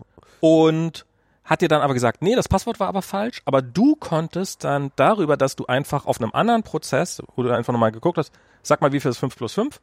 Ah, das habe das hab ich doch gerade gerechnet, da habe ich ja das Ergebnis noch von vorher. Und dadurch Ah, konntest du dann okay. irgendwelche Rückschlüsse darauf ziehen, wie das eigentliche Passwort lautet. Also wirklich so, so und das ist ein Problem, was übrigens von hinten durch die Brust ins Auge. Genau, aber das hat nicht, nicht nur, dass Intel dieses Problem nicht wirklich gelöst hat, sondern sie haben es auch erstmal verschwiegen und haben das geheim gehalten und haben es von ihren Kunden und von ihren Industriepartnern geheim gehalten. Das ist das nächste Ding. Die Prozessoren kommen nicht. Also man, ich habe schon mehrfach davon gehört, dass irgendeine neue MacBook-Generation später gekommen ist, weil der Prozessor einfach nicht fertig war. Das MacBook Air wollte Apple schon seit Jahren mit Retina und, aber es gab einfach den entsprechenden Prozessor nicht. Und dann ist ja noch das nächste Problem. Und wenn dann der Prozessor endlich mal kommt, dann hatten auch HP und Dell und und dann haben die halt innerhalb kürzester Zeit, weil Apple da halt keine keine besondere Behandlung mehr bekommt, hat das dann halt jeder. Und dann halt halt kann halt Dell genauso ein schickes Mac, äh, so ein genauso schicken Laptop bauen wie das MacBook Air. Und ich glaube, das ist was, was Apple gerne, die, die wollen selber unter Kontrolle haben, wann, wann kommt dieser Scheiß raus, wie viel Arbeit stecken wir da rein und was müssen wir machen, damit unsere Vision optimal umgesetzt wird. Genauso wie sie es beim iPhone gemacht haben. Da haben sie auch am Anfang Prozessoren von anderen Herstellern gekauft und irgendwann haben sie angefangen, eigene Prozessoren zu bauen, die perfekt auf ihre Bedürfnisse optimiert waren. Mhm. Ja. Und da stecken dann halt auch so Sachen drinne, eben so Sachen, die in einem Intel-Prozessor nicht drinne stecken, wie dieses Se- Secure Enclave, wo dann halt dein Fingerabdruckscanner drin ist. Du kannst halt auf den System on a Chip kannst du gleich dieses ganze LTE-Zeug und 5G-Zeug und dieses ganze Getöse mit draufpacken. Wie, wie R und das Machine Learning Kram. Das kannst du alles AR. Du kannst ähm, die Grafikleistung, wie gesagt, ist dramatisch besser als bei bei den meisten billigen oder äh, äh, nicht billigen, aber äh, aber hitzeoptimierten, wärmeoptimierten Intel-Systemen. Und und dann ist sowas, wo ich dann finde, dann wird's langsam, dann, dann müsste Intel sich auch echt mal anfangen, langsam Gedanken zu machen, weil Apple hat jetzt diesen Schritt angekündigt. Microsoft macht ihn schon, hat schon mehrere Ansätze gemacht und die hat jetzt gerade mal wieder einen ernstzunehmenden Ansatz vorgelegt, dass sie auf ARM umsteigen wollen. Ähm, gerade jetzt irgendwie vor zwei Tagen. Aber Intel hatte doch irgendwie seinen Arm, äh, hatten die nicht Atom-Prozessoren und das waren so, so, so ein bisschen der, ähm, Das haben sie probiert, so ein bisschen als Konkurrenz zu ARM zu ARM, ja. positionieren. Ähm, was halt an ARM, also Aber was, das gibt's gar nicht mehr, ne? Atom-Prozessoren, ne? Doch, doch, die gibt's, doch, doch, doch. Das, das, was halt, was halt der wesentliche Unterschied ist zwischen ARM und, und Intel ist, ARM verkauft, ARM ist kein Prozessorhersteller. Ja, ist ein Lizenz. Die, die entwickeln Prozessoren und lizenzieren die und dann kannst du die selber bauen. Aber du kannst auch die so lizenzieren, dass du halt die Pläne kriegst und dann kannst du nach Belieben zurechtgestalten. Ich finde das so interessant. Ähm, wie können die eigentlich Prozessoren entwickeln, ohne sie zu bauen? Oder ich meine, sie bauen wahrscheinlich schon Prototypen, ne? Also sonst äh, macht es keinen Sinn, ne? Ich glaube nicht. Ich glaube, die bauen die Architektur und die ist so erfolgreich und dann die halt runter zu scalen, ob du die dann in 4 Nanometer oder in 8 Nanometern baust, das ist dann nicht mehr deren Baustelle. Apropos Nanometer. Ich habe letztens einen Text gelesen, der hat mich. Ich weiß ähm, nicht mal, wie viele Nanometer es sind bei der Gelegenheit. Ja, also äh, Ja, ja. zu diesen Nanometer-Geschichten. Ähm, ich habe letztens einen Text gelesen, den fand ich sehr interessant. Es war ein, es ging, es war nicht der Blogpost, sondern es ging um einen Blogpost, den ein chinesischer Blogger geschrieben hat. Und zwar ist es so, dass ähm, es auf der Welt also wir haben ja momentan diesen Handelskrieg zwischen äh, den USA und China, ne? Ja. Irgendwie und äh, eine und im Mittelpunkt steht ja immer so ein bisschen Huawei, ja, also der Ach so, ich ja, dachte Soja. ja, Soja auch, aber, aber Huawei, ähm, Ja. also auf dieser technischen Ebene, man geht natürlich dann auch mal irgendwie mit diesen Be Bezichtigungen, dass Huawei anscheinend angeblich irgendwie Spionage, Hintertüren irgendwie in ihre Hardware einbauen, bla bla bla. Ähm, und ähm, jedenfalls hat jetzt äh, Trump-Regierung ja irgendwie ähm, mehr oder weniger die ganzen amerikanischen Firmen dazu aufgefordert, nicht mehr mit Huawei Geschäfte zu Mhm. machen. Und Huawei muss jetzt sozusagen seine gesamten Lieferketten entflechten. Mhm. Ne? Irgendwie müssen jetzt irgendwie alles ähm, sozusagen auf Mainland China alles selbst äh, Ja. machen. Und so ein modernes Smartphone, also alleine ist ne, irgendwie, das ist ja all over the place, Mhm. äh, die, die, die, die Lieferketten eigentlich, ne? Also super krass eigentlich. Und, ähm, und eins der ganz, ganz wesentlichen Dinge, ähm, oder Herausforderungen, vor denen Huawei steht, sind tatsächlich Chips. Mhm. Ähm, es gibt wohl nur drei Hersteller auf der Welt, die die sogenannte 5 Nanometer Technologie Mhm. beherrschen. Das heißt also Chips, die mit 5 Nanometer ähm, ähm, Leitungen operieren, ne? also innerhalb äh, äh, der Datenleitung im Chip. Und das ist sozusagen, das ist so State of the Art, das ist so, so 5 Nanometer. Ich glaube, Intel ist tatsächlich noch weit von entfernt. Weiß ich jetzt gar nicht. Ja, ja, genau. aber ich würde sagen, wahrscheinlich ist es eher die nächste Auf jeden Fall gibt es drei Hersteller und keiner davon ist in China. Ja. China, die besten Chip-Hersteller in China sind so bei 12 Nanometer. Also So, da hätte ich jetzt auch Fast- Intel geschätzt. Hm? zwei, fast zwei Generationen hinterher sozusagen, ja. Und dieser chinesische Blogger meinte jetzt, ja, ähm, dass das ja ein sehr, sehr guter Grund sei, jetzt Taiwan einzunehmen, weil, Eine der Fabriken. weil eine der Fabriken davon in Taiwan steht. wow, okay. Und das ist mal Geopolitics, äh, äh, ähm, die Nanome Nanometer Geopolitics äh, vom ganz anderen Stern, ja. Äh, zu Sondern sagen, auch so mit Nanometer Kanonen schießen. und da habe ich mir gedacht, wow, okay, krass, dass es halt immer noch sozusagen, sag ich mal, ähm, so krasse Unterschiede im IP gibt, ne? also in, äh, so, um Knowledge und so weiter und so fort Mhm. auf der Welt. Vor allem noch unter solchen krassen Industrienationen wie China jetzt, ja durchaus einer ist mittlerweile, ähm, dass solche Sachen überhaupt in Erwägung gezogen werden. Ja, das ist, das ist, ich meine, das ist natürlich ein ex extremer Gedanke, aber, aber diese, im Zweifelsfall wird es, gehe ich auch fest davon aus, wird diese Entflechtung die Position von Huawei eher stärken und nicht schwächen, weil China wird auf jeden Fall auf die 5 Nanometer Technologie kommen. Die werden da einfach genug Genau. äh, Ressourcen raus. jetzt haben sie einen Anreiz. Genau, ob sie es jetzt irgendwie über, über Taiwan-Einnahme oder über Universitätsförderung kriegen. Rechnen Sie mal durch, was billiger ist und, äh, das billigste, genau. sorry, liebe Studenten. Ja, ich meine, das Wir haben doch eine billige Bombe gefunden. Aber, aber, aber ich sag mal so in dieser äh, Chip-Technologie, ich glaube, das machen wir uns überhaupt keine Vorstellung, was da für ein Know-how drin steht, weil der Punkt ist ne, natürlich, Ja, ne, ja, das ist- jeder Generationsschritt, ja, das ist halt der krass, das krasse, jeder Generationsschritt, du musst eine ganze neue Fabrik dafür bauen. ja, und jeden, Du musst jede, ein ganz, das ist, jeder Generationsschritt ist ein neues Paradigma. und jede, jede Fab ist doppelt so teuer wie die letzte Generation. Ja.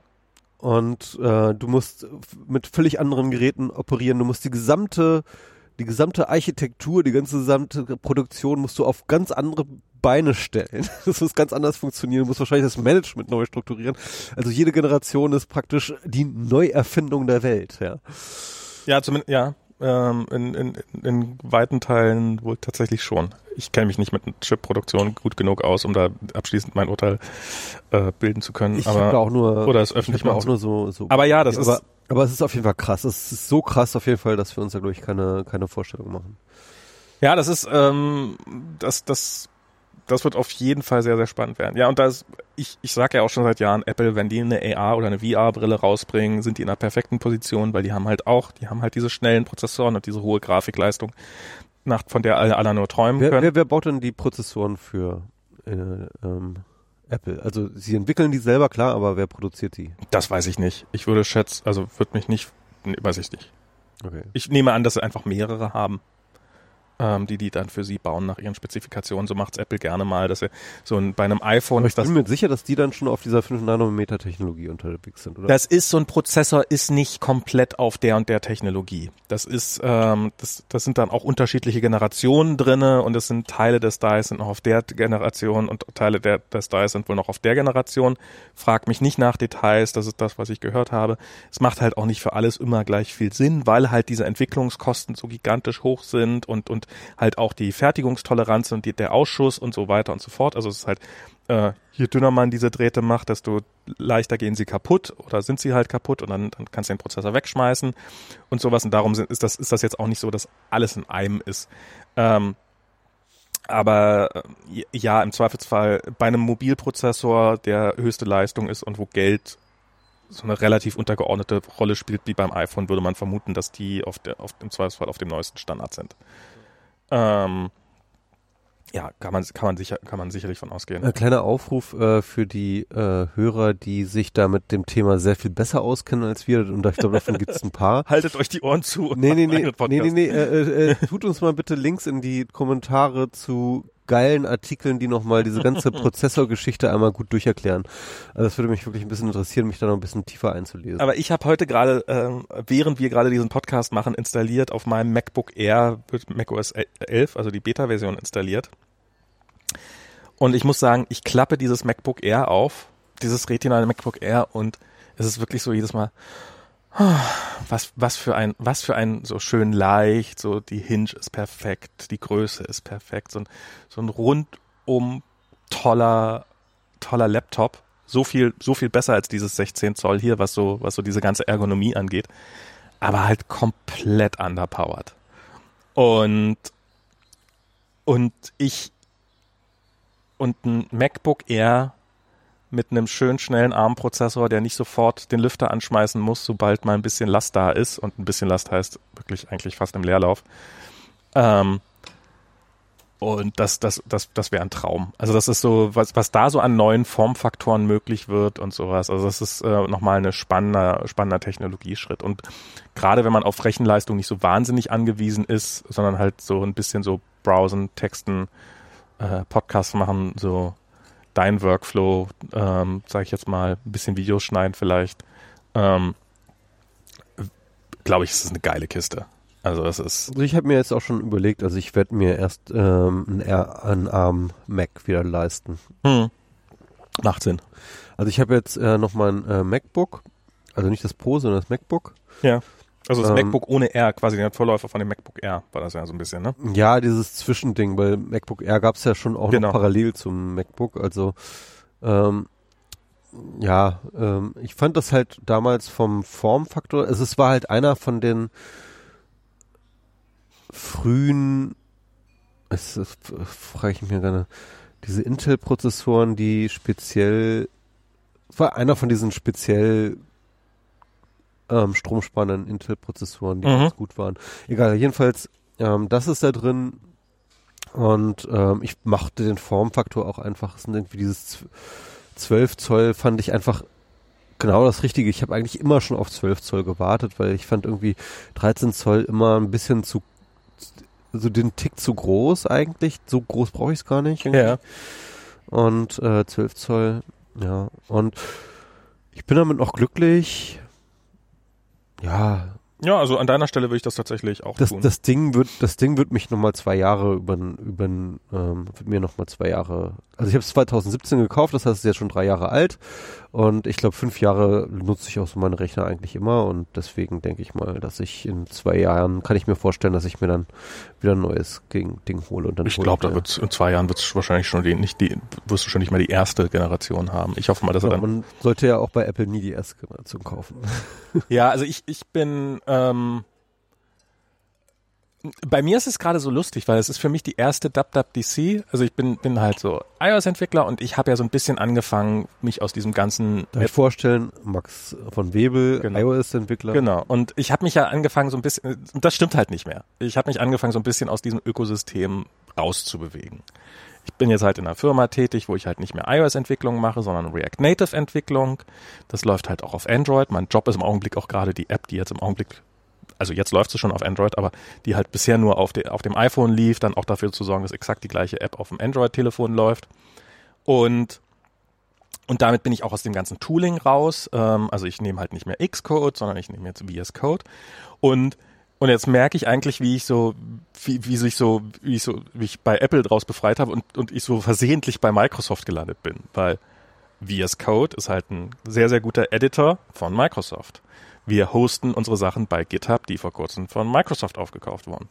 Wir schreiben unsere, äh, wir programmieren unsere App in TypeScript, eine Sprache, die von Microsoft entwickelt worden sind. Wir liefern den Code aus mit einer Technologie namens CodePush, die zu Microsoft gehört.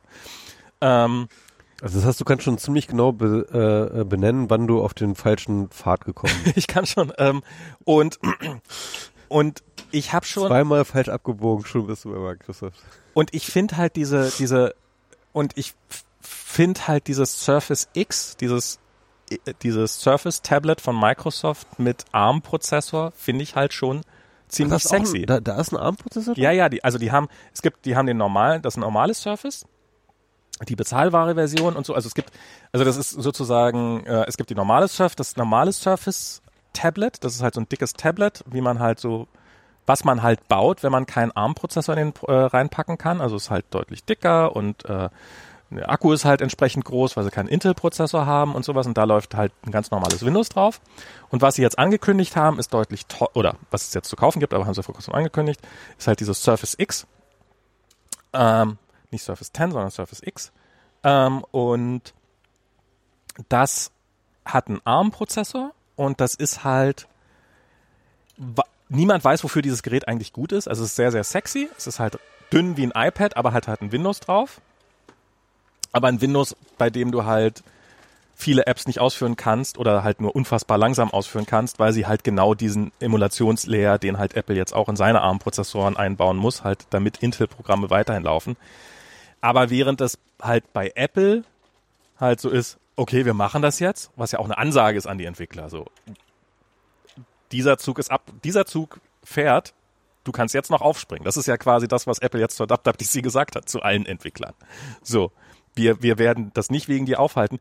Ist es halt bei, bei Microsoft so, dass das Surface X ist halt selbst in der Surface Line das Gerät, was sich nicht verkaufen wird und ist halt so ein totales Nischending und ähm, die Entwickler interessieren sich wahrscheinlich nicht die Bohne dafür. Aber Microsoft gibt sich, also zum Beispiel React Native ist halt diese, diese Entwicklungs, äh, diese, diese, dieses Framework, wo man in JavaScript oder in TypeScript entwickelt. Das gibt's für Android, das gibt's für iOS und Microsoft entwickelt das jetzt für Windows und für macOS. Das heißt, du kannst native Apps in oder kannst kannst Apps für I, fürs iPhone, für ein Mac, für Windows und für Android und für welche Plattform noch auch immer kannst du dann React Native entwickeln. Und damit bin ich dann noch mal einen Zacken tiefer. Also wenn wir dann irgendwann mal anfangen, diese äh, React Native App, die wir gerade bauen, noch auf dem Mac zu portieren, dann dann bin ich dann quasi beim nächsten Microsoft Produkt gelandet. Und plötzlich war das dann so, dass so dieses, naja, hin und wieder so mal auf so einem iPad zu arbeiten. Also ich finde so dieses iPad mit der Tastatur und Trackpad finde ich schon ziemlich geil, muss ich sagen. Das ist halt, Noch nie ausprobiert, aber ja. ähm, ich habe es halt gemacht. Ich habe halt eine Tastatur, also Tastatur geht schon, kann man schon ewig anschließen, aber muss man halt immer noch aufs Display tasten. Und dann habe ich, ähm, habe ich irgendwann mal hier für Videoconferencing habe ich mir so einen so einen iPad-Ständer gekauft, der so richtig so ein, so ein, so ein wie so ein wie so eine alte Lampe früher, so einen richtig bequemen Arm hat. Und dann kann man sich halt das iPad so direkt vors Gesicht machen und hat unten in, in, in der angenehmsten Höhe hat man so sein Trackpad und seine Tastatur. Und ich habe das früher, als ich ähm, bei Facebook im Bus saß, so dann hat man halt die Busse sind halt, man hat halt relativ wenig Platz. Und wie geil wäre es denn eigentlich, wenn man so Trackpad und Tastatur auf dem Schoß haben könnte und das Display halt an das an den an den Sitz von dem Vordermann hängen könnte. Und dann könnte man so richtig auf dem Schoß hat man seinen und auch für Bahnfahrten und sowas finde ich das ganz spannend. Und das ist einfach ein ein sehr angenehmes Arbeiten, weil so dieses nach unten gucken ist halt doch nicht immer so geil. Aber schon blind tippen können, ne? ja, das kriege ich gut genug hin, sagen wir es so. Ähm, und darum fand ich dieses Surface I- und, und ein iPad aber als Entwicklungsmaschine ist total ungeeignet, weil da läuft halt, da laufen halt die Tools, die ich brauche, nicht drauf. Aber Microsoft gibt sich halt mit Windows sehr, sehr, sehr, sehr viel Mühe, Entwickler anzusprechen. Etwas, was Apple in den letzten Jahren sehr vernachlässigt hat. Und die bauen halt, die haben halt ähm, äh, hier Windows Subsystem für Linux, also dass man Linux problemlos auf Windows laufen lassen kann. Und ähm, und VS Code haben sie und GitHub haben sie gekauft und weiß der Teufel was, also diese ganzen Sachen haben sie gemacht. Und da war schon so ein bisschen so, ach, das wäre doch schon ganz cool, so ein Surface X zu haben, so ein kleines Tablet und eine Tastatur dran und alles äh, easy kompakt und kein Lüfter und alles klein und man kann eine SIM-Karte reinpacken und hat Internet und so. Und ähm, ja, aber es wird zu langsam sein. Ähm, das war so dann so, ja, ich glaube, das wird einfach ganz furchtbar unerträglich langsam, weil es wird langsamer sein als mein MacBook Air und auf meinem MacBook Air zu entwickeln ist schon Pain.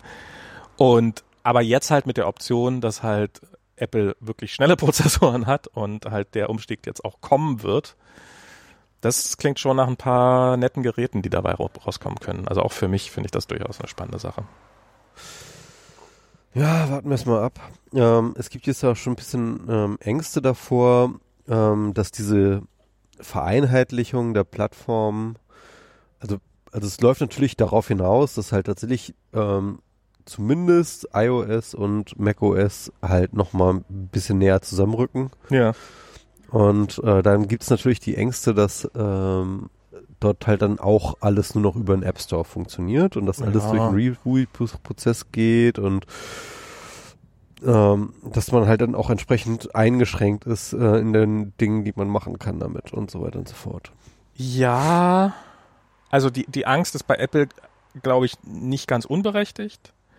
Ähm, Hätte ich meinen BitTorrent-Client noch haben können. ich, also sagen wir es so, das ist, das ist nichts, was im Zweifelsfall an der Prozessorarchitektur hängt.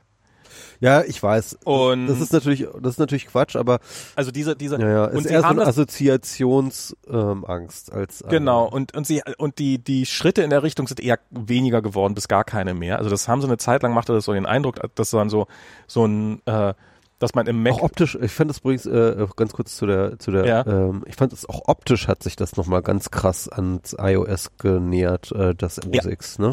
das ist, das ist aber, glaube ich, Absicht. Ja, natürlich, klar. Das heißt übrigens gar nicht mehr OS X. Das heißt gar nicht mehr? Das ist ja, das war ja OS X Hm. und jetzt ist es macOS 11.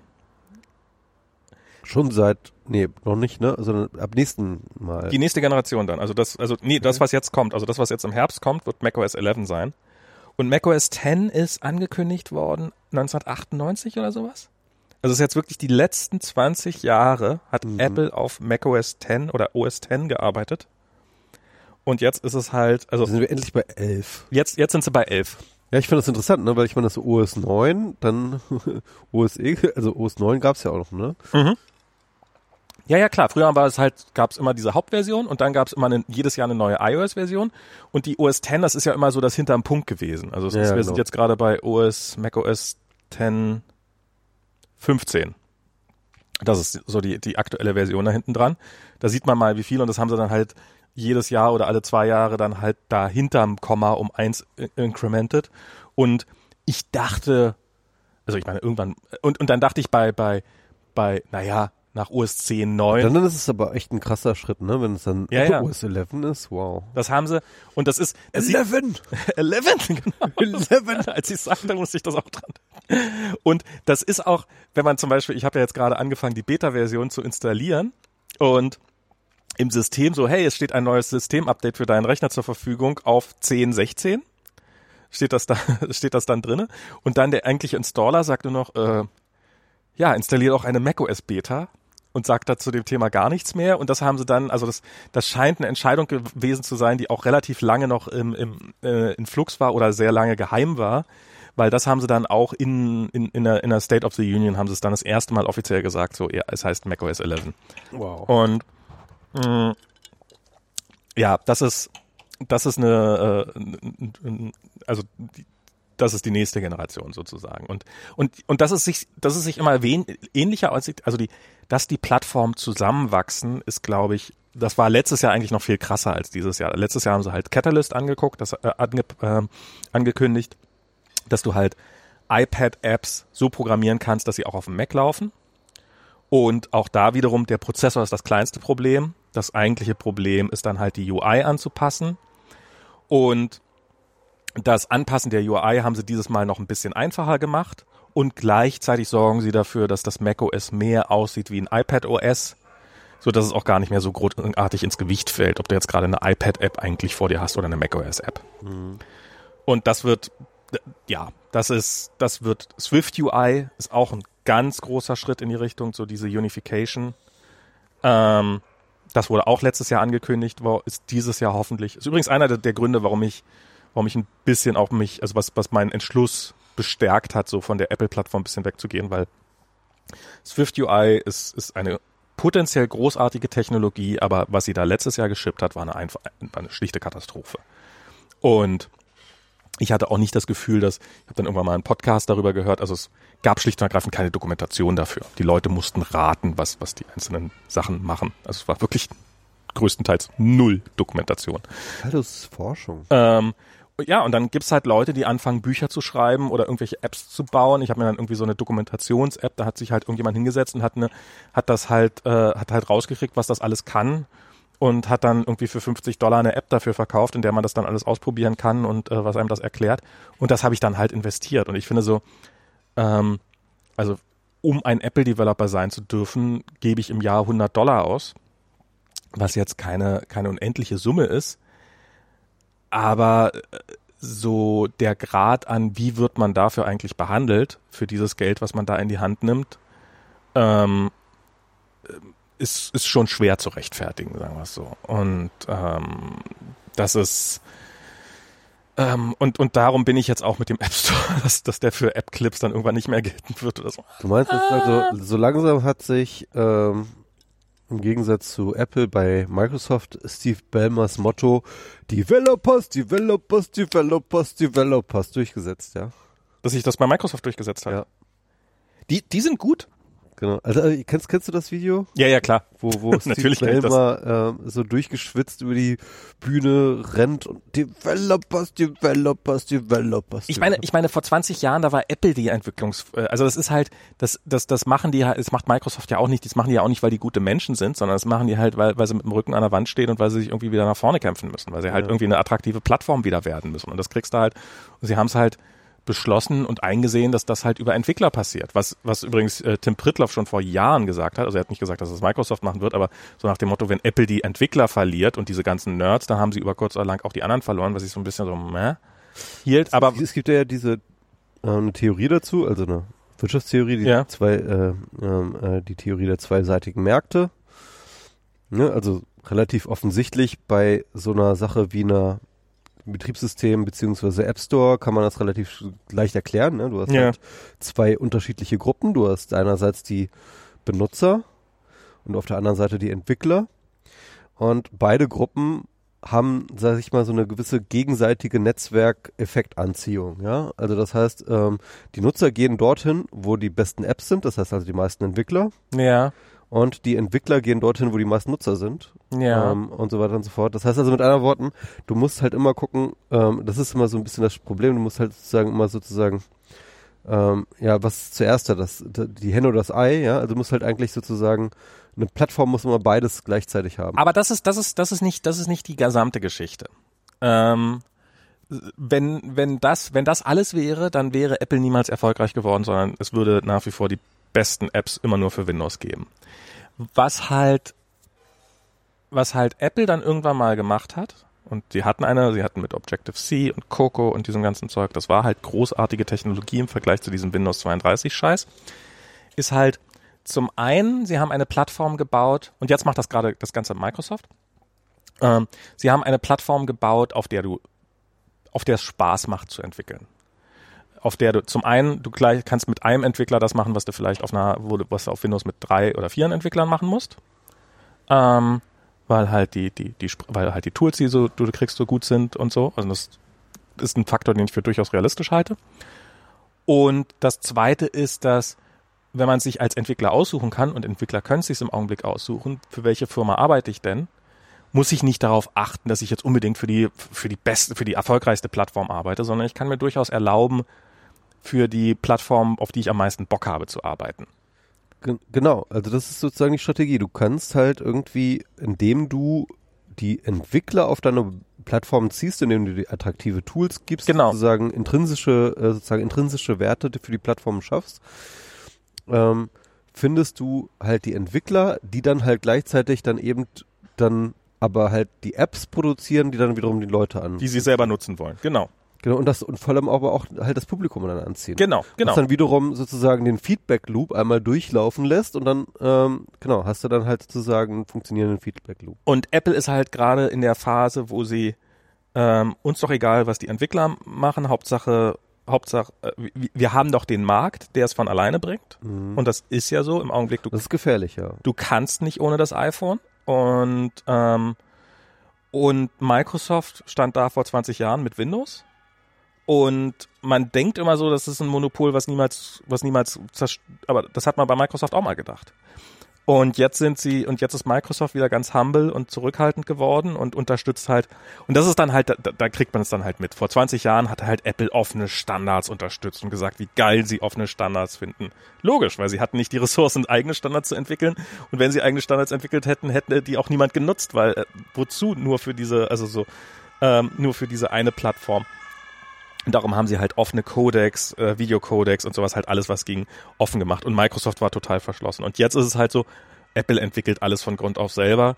Und äh, Microsoft macht halt JavaScript, TypeScript, React Native, macht halt, äh, entwickelt, ich meine, Linux-Integration, haben, Linux wir, haben wir alle mit den Ohren geschlackert. Du ja, kannst Linux-Programme. Und dann auch noch GitHub kaufen, so ist so irgendwie.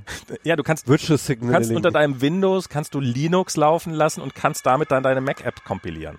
Also das ist ähm, und auch so, dass, dass ich, ich habe irgendwann mal einen Vortrag von, von einem Microsoft-Manager, der an Microsoft Office sitzt, gehört. Und der war echt geil. Und das war so, wow, vielleicht möchte ich gerne mal an Microsoft Office arbeiten. Das war, das war was, was ich als Fra Frage, so, weil, weil der, der hat das halt auf einem sehr technischen Level, der ist halt so, so halt, dass der Kern von diesen ganzen Perversling. dass, dass halt die Grundengine, also so von Word oder sowas, ist halt auf allen Plattformen identisch. Das ist halt dieselbe Codebase, die läuft auf Windows, die läuft auf Mac, die läuft auf Android, auf iOS, im Web, die läuft überall. Und dann aber die UI wird außen für jede Plattform separat rangestreckt. Und ähm, das finde ich halt, äh, und, und das war so, und, und über die Probleme, die sie dabei haben und wie sie es technisch überhaupt hinbekommen und sowas, das war so, okay, das ist ein geiles Problem, das ist ein spannendes Problem, über das der gerade erzählt. Und ähm, auch wie das Ganze angefangen hat, ähm, und welche Fehler sie am Anfang gemacht haben und so und wie das dann total, also angefangen hat es nämlich damit, dass sie die Office-Version für ein Mac war eigentlich nur die Office-Version für Windows ein bisschen angepasst und das hat sich überhaupt nicht verkauft und war halt scheiße und langsam und, und dann haben sie die nächste Version wieder eine richtige Mac-Version gemacht. Hm. Und also ähm, ja, das ist, äh, aber, aber Microsoft ist da wesentlich offener, wesentlich kommunikativer. Ich meine, er hat diesen Vortrag auch nicht nur gehalten, weil er, also klar wollte er auch mal zeigen, wie geil Microsoft Office ist, aber er wollte auch zeigen, hey, guck mal, wie Microsoft, wie geil Microsoft Office ist. Willst du vielleicht mal an Microsoft Office arbeiten, weil auch Microsoft muss Entwickler anwerben und ähm, das fällt ihnen nicht ganz leicht und so. Ich kenne auch echt Leute, die sind total überzeugt von den äh, Office 360 Kram. Ich habe das noch nie ausprobiert, aber ich glaube, das ist, ist gut. Es ist, es ist, äh, manche Leute sagen, es ist Google Docs im Gut.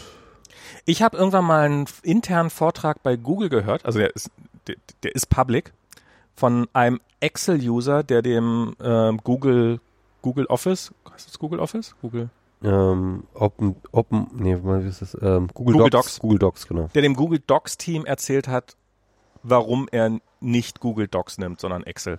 Mhm. Und hat dann halt so ich glaube, gerade bei Excel haben die, glaube ich, da, also Spreadsheets sind, glaube ich, noch weit hinterher, aber ja. Ja, also das ist, ich nutze ja auch hier Apple Numbers, ähm, also dieses Spreadsheet von Apple und selbst für, selbst für den Dummy-Kram, den ich mache, liegen da so Welten dazwischen. Also was weiß ich was, so ein Excel habe ich früher hin und wieder mal, so wenn ich irgendwelche Dokumente, wenn ich zu faul war, irgendwelche Dokumente zu parsen, dann habe ich die halt in Excel kopiert. Und wenn du da 100.000 Zeilen Excel kopiert rein, dann äh, reinkopierst, dann sagt Excel, 100.000 Zeilen, okay, hier sind deine 100.000 Zeilen, wohingegen Numbers sagt, äh, und einmal crasht. Und ähm, also das ist, Excel ist schon, das ist schon Weltklasse. Das ist, äh, das, man kann von Microsoft halten, was man will. Und ich, äh, ich bin jetzt definitiv kein Freund von dem ganzen Scheiß, den die da, den die öfters mal machen in sehr vielen Bereichen. Und ich nutze ihre Tools nicht. Aber das, das hat schon Hand und Fuß dieser, dieses ganze. Aber wer hat das nochmal irgendwie erzählt? Ähm, irgendjemand meinte irgendwie, wenn du eine gute Idee für eine App hast oder für eine gute Idee für eine Software, musst du immer fragen, kann das Excel ersetzen. weil, weil, weil, weil es halt einfach so ist, dass, äh, glaube ich, in allen Unternehmen alle mögliche Software und alle möglichen Datengeschichten, äh, egal was, wie, wo, was, wird alles mit Excel gemacht. Das, das, das und ähm, das ist so, so, das ist so das Schweizer Taschenmesser für alles und ähm, auch wenn es halt tausendmal bessere Software für dieses eine Problem gibt, ja, ähm, wird trotzdem Excel benutzt, weil ähm, weil, weil dein Konkurrent ist immer, äh, genau, das, mein, das war, glaube ich, der, das war der eigentliche Spruch. Dein Konkurrent, Konkurrent ist immer Excel. Das, Egal, was du machst, dein Konkurrent ist immer Excel. das, da, da ist tatsächlich was dran und es gibt ein Online-Tool, das heißt Airtable. Und das, die haben nämlich, ähm, wie waren das? Die haben angefangen, sowas wie Access, glaube ich, zu bauen für fürs Web und haben dann irgendwann mal festgestellt, nee, äh, genau, die, die wollten anfangen, ein Spreadsheet für fürs Web zu bauen, einen guten, nämlich ein Excel fürs Web. Und haben dann gemerkt, dass die meisten Leute Excel gar nicht nutzen, um irgendwelche Spreadsheets zu bauen, sondern um einfachste Datenbanken zu bauen. Ja, ja. Und was total logisch ist, weil ungefähr 98 Prozent meiner Excel-Tabellen, die ich jemals gebaut habe, im Wesentlichen einfache Datenbanken sind. Und haben darum dieses Airtable gebaut, was halt eine Excel-artige, total simple Datenbank ist. Und, ähm, und ein sehr, sehr nettes Werkzeug, was ich schon immer mal für irgendwas einsetzen wollte, aber noch nie für irgendwas genutzt habe, natürlich. Weil du mal Excel dafür benutzt. Nee, weil ich, äh, weil der Bedarf dann doch nicht so groß ist. Und ähm, jetzt habe ich mal wieder was, wofür ich es vielleicht benutzen kann. Und es ist halt mh, und auch halt gerade wieder entwicklerfreundlich. Also was weiß ich was, du kannst halt dein, deine Airtable-Tabelle oder Datenbank oder wie auch immer es nennen willst.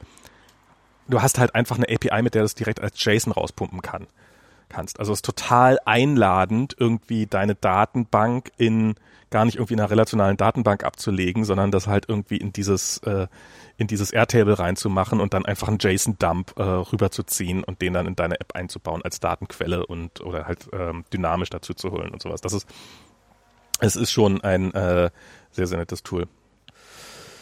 Wollen wir mal? Oh, Weil hab- sonst müsste ich jetzt noch eine Pinkelpause. ach so, Mist. Jetzt haben wir den Trump total ausgelassen. Was wollen wir über Trump reden? Hier, äh, jetzt habe ich den Namen des Ortes schon vergessen, hier über seine, seine. Rallye Tusla. Tassler, Tassel, Tassler. Also das ist, ähm, Ja, es ist lustig. Äh, ja, ich habe mich gefreut, dass er endlich mal, Oh, mal so auf die. Fresse gekriegt hat. ja, ich glaube, das, ich glaube, das ist mehr als nur einmal auf die Fresse gekriegt. Das hat ihn sehr demoralisiert, ne? Also, also das, das ging ja mal richtig rum aus äh, das Foto, wie er da aus seinem Das ganze Hubschrauber Video, hast du das da- Video gesehen? Da gibt's das ganze, das Video, aus dem das, aus dem das Foto stammt. Das ist Ich habe wirklich, ich hab teilweise, ich weiß nicht, ob ich das Ganze gesehen habe. Ich habe ich hab, ich hab schon ausschnittweise gesehen, ja. hat es nicht die 20 Sekunden. hast, hast den 5 Sekunden Supercut dir angeguckt.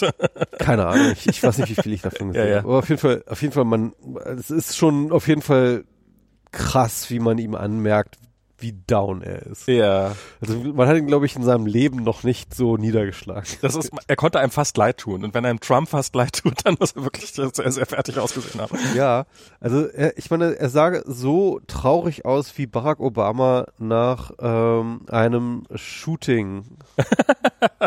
so. Wie Barack Obama aussehen würde, wenn er äh, Wenn- ausgesehen hat, als er erfahren hat, dass 120.000 Amerikaner tot sind. Ja, so ungefähr, ja. Also, äh, man, also, als ob es wirklich um was gegangen ist. So, ne? Ja. Nee, na, ich, ich, ich, ich glaube, was, ähm, ähm, also ich glaube, das wird als, äh, also ist meine, also ich, ich halte es jetzt für wahrscheinlicher als nicht, dass er die Wahl verlieren wird. Ich sag, also Wo ist Holz, damit ich drauf klopfen kann?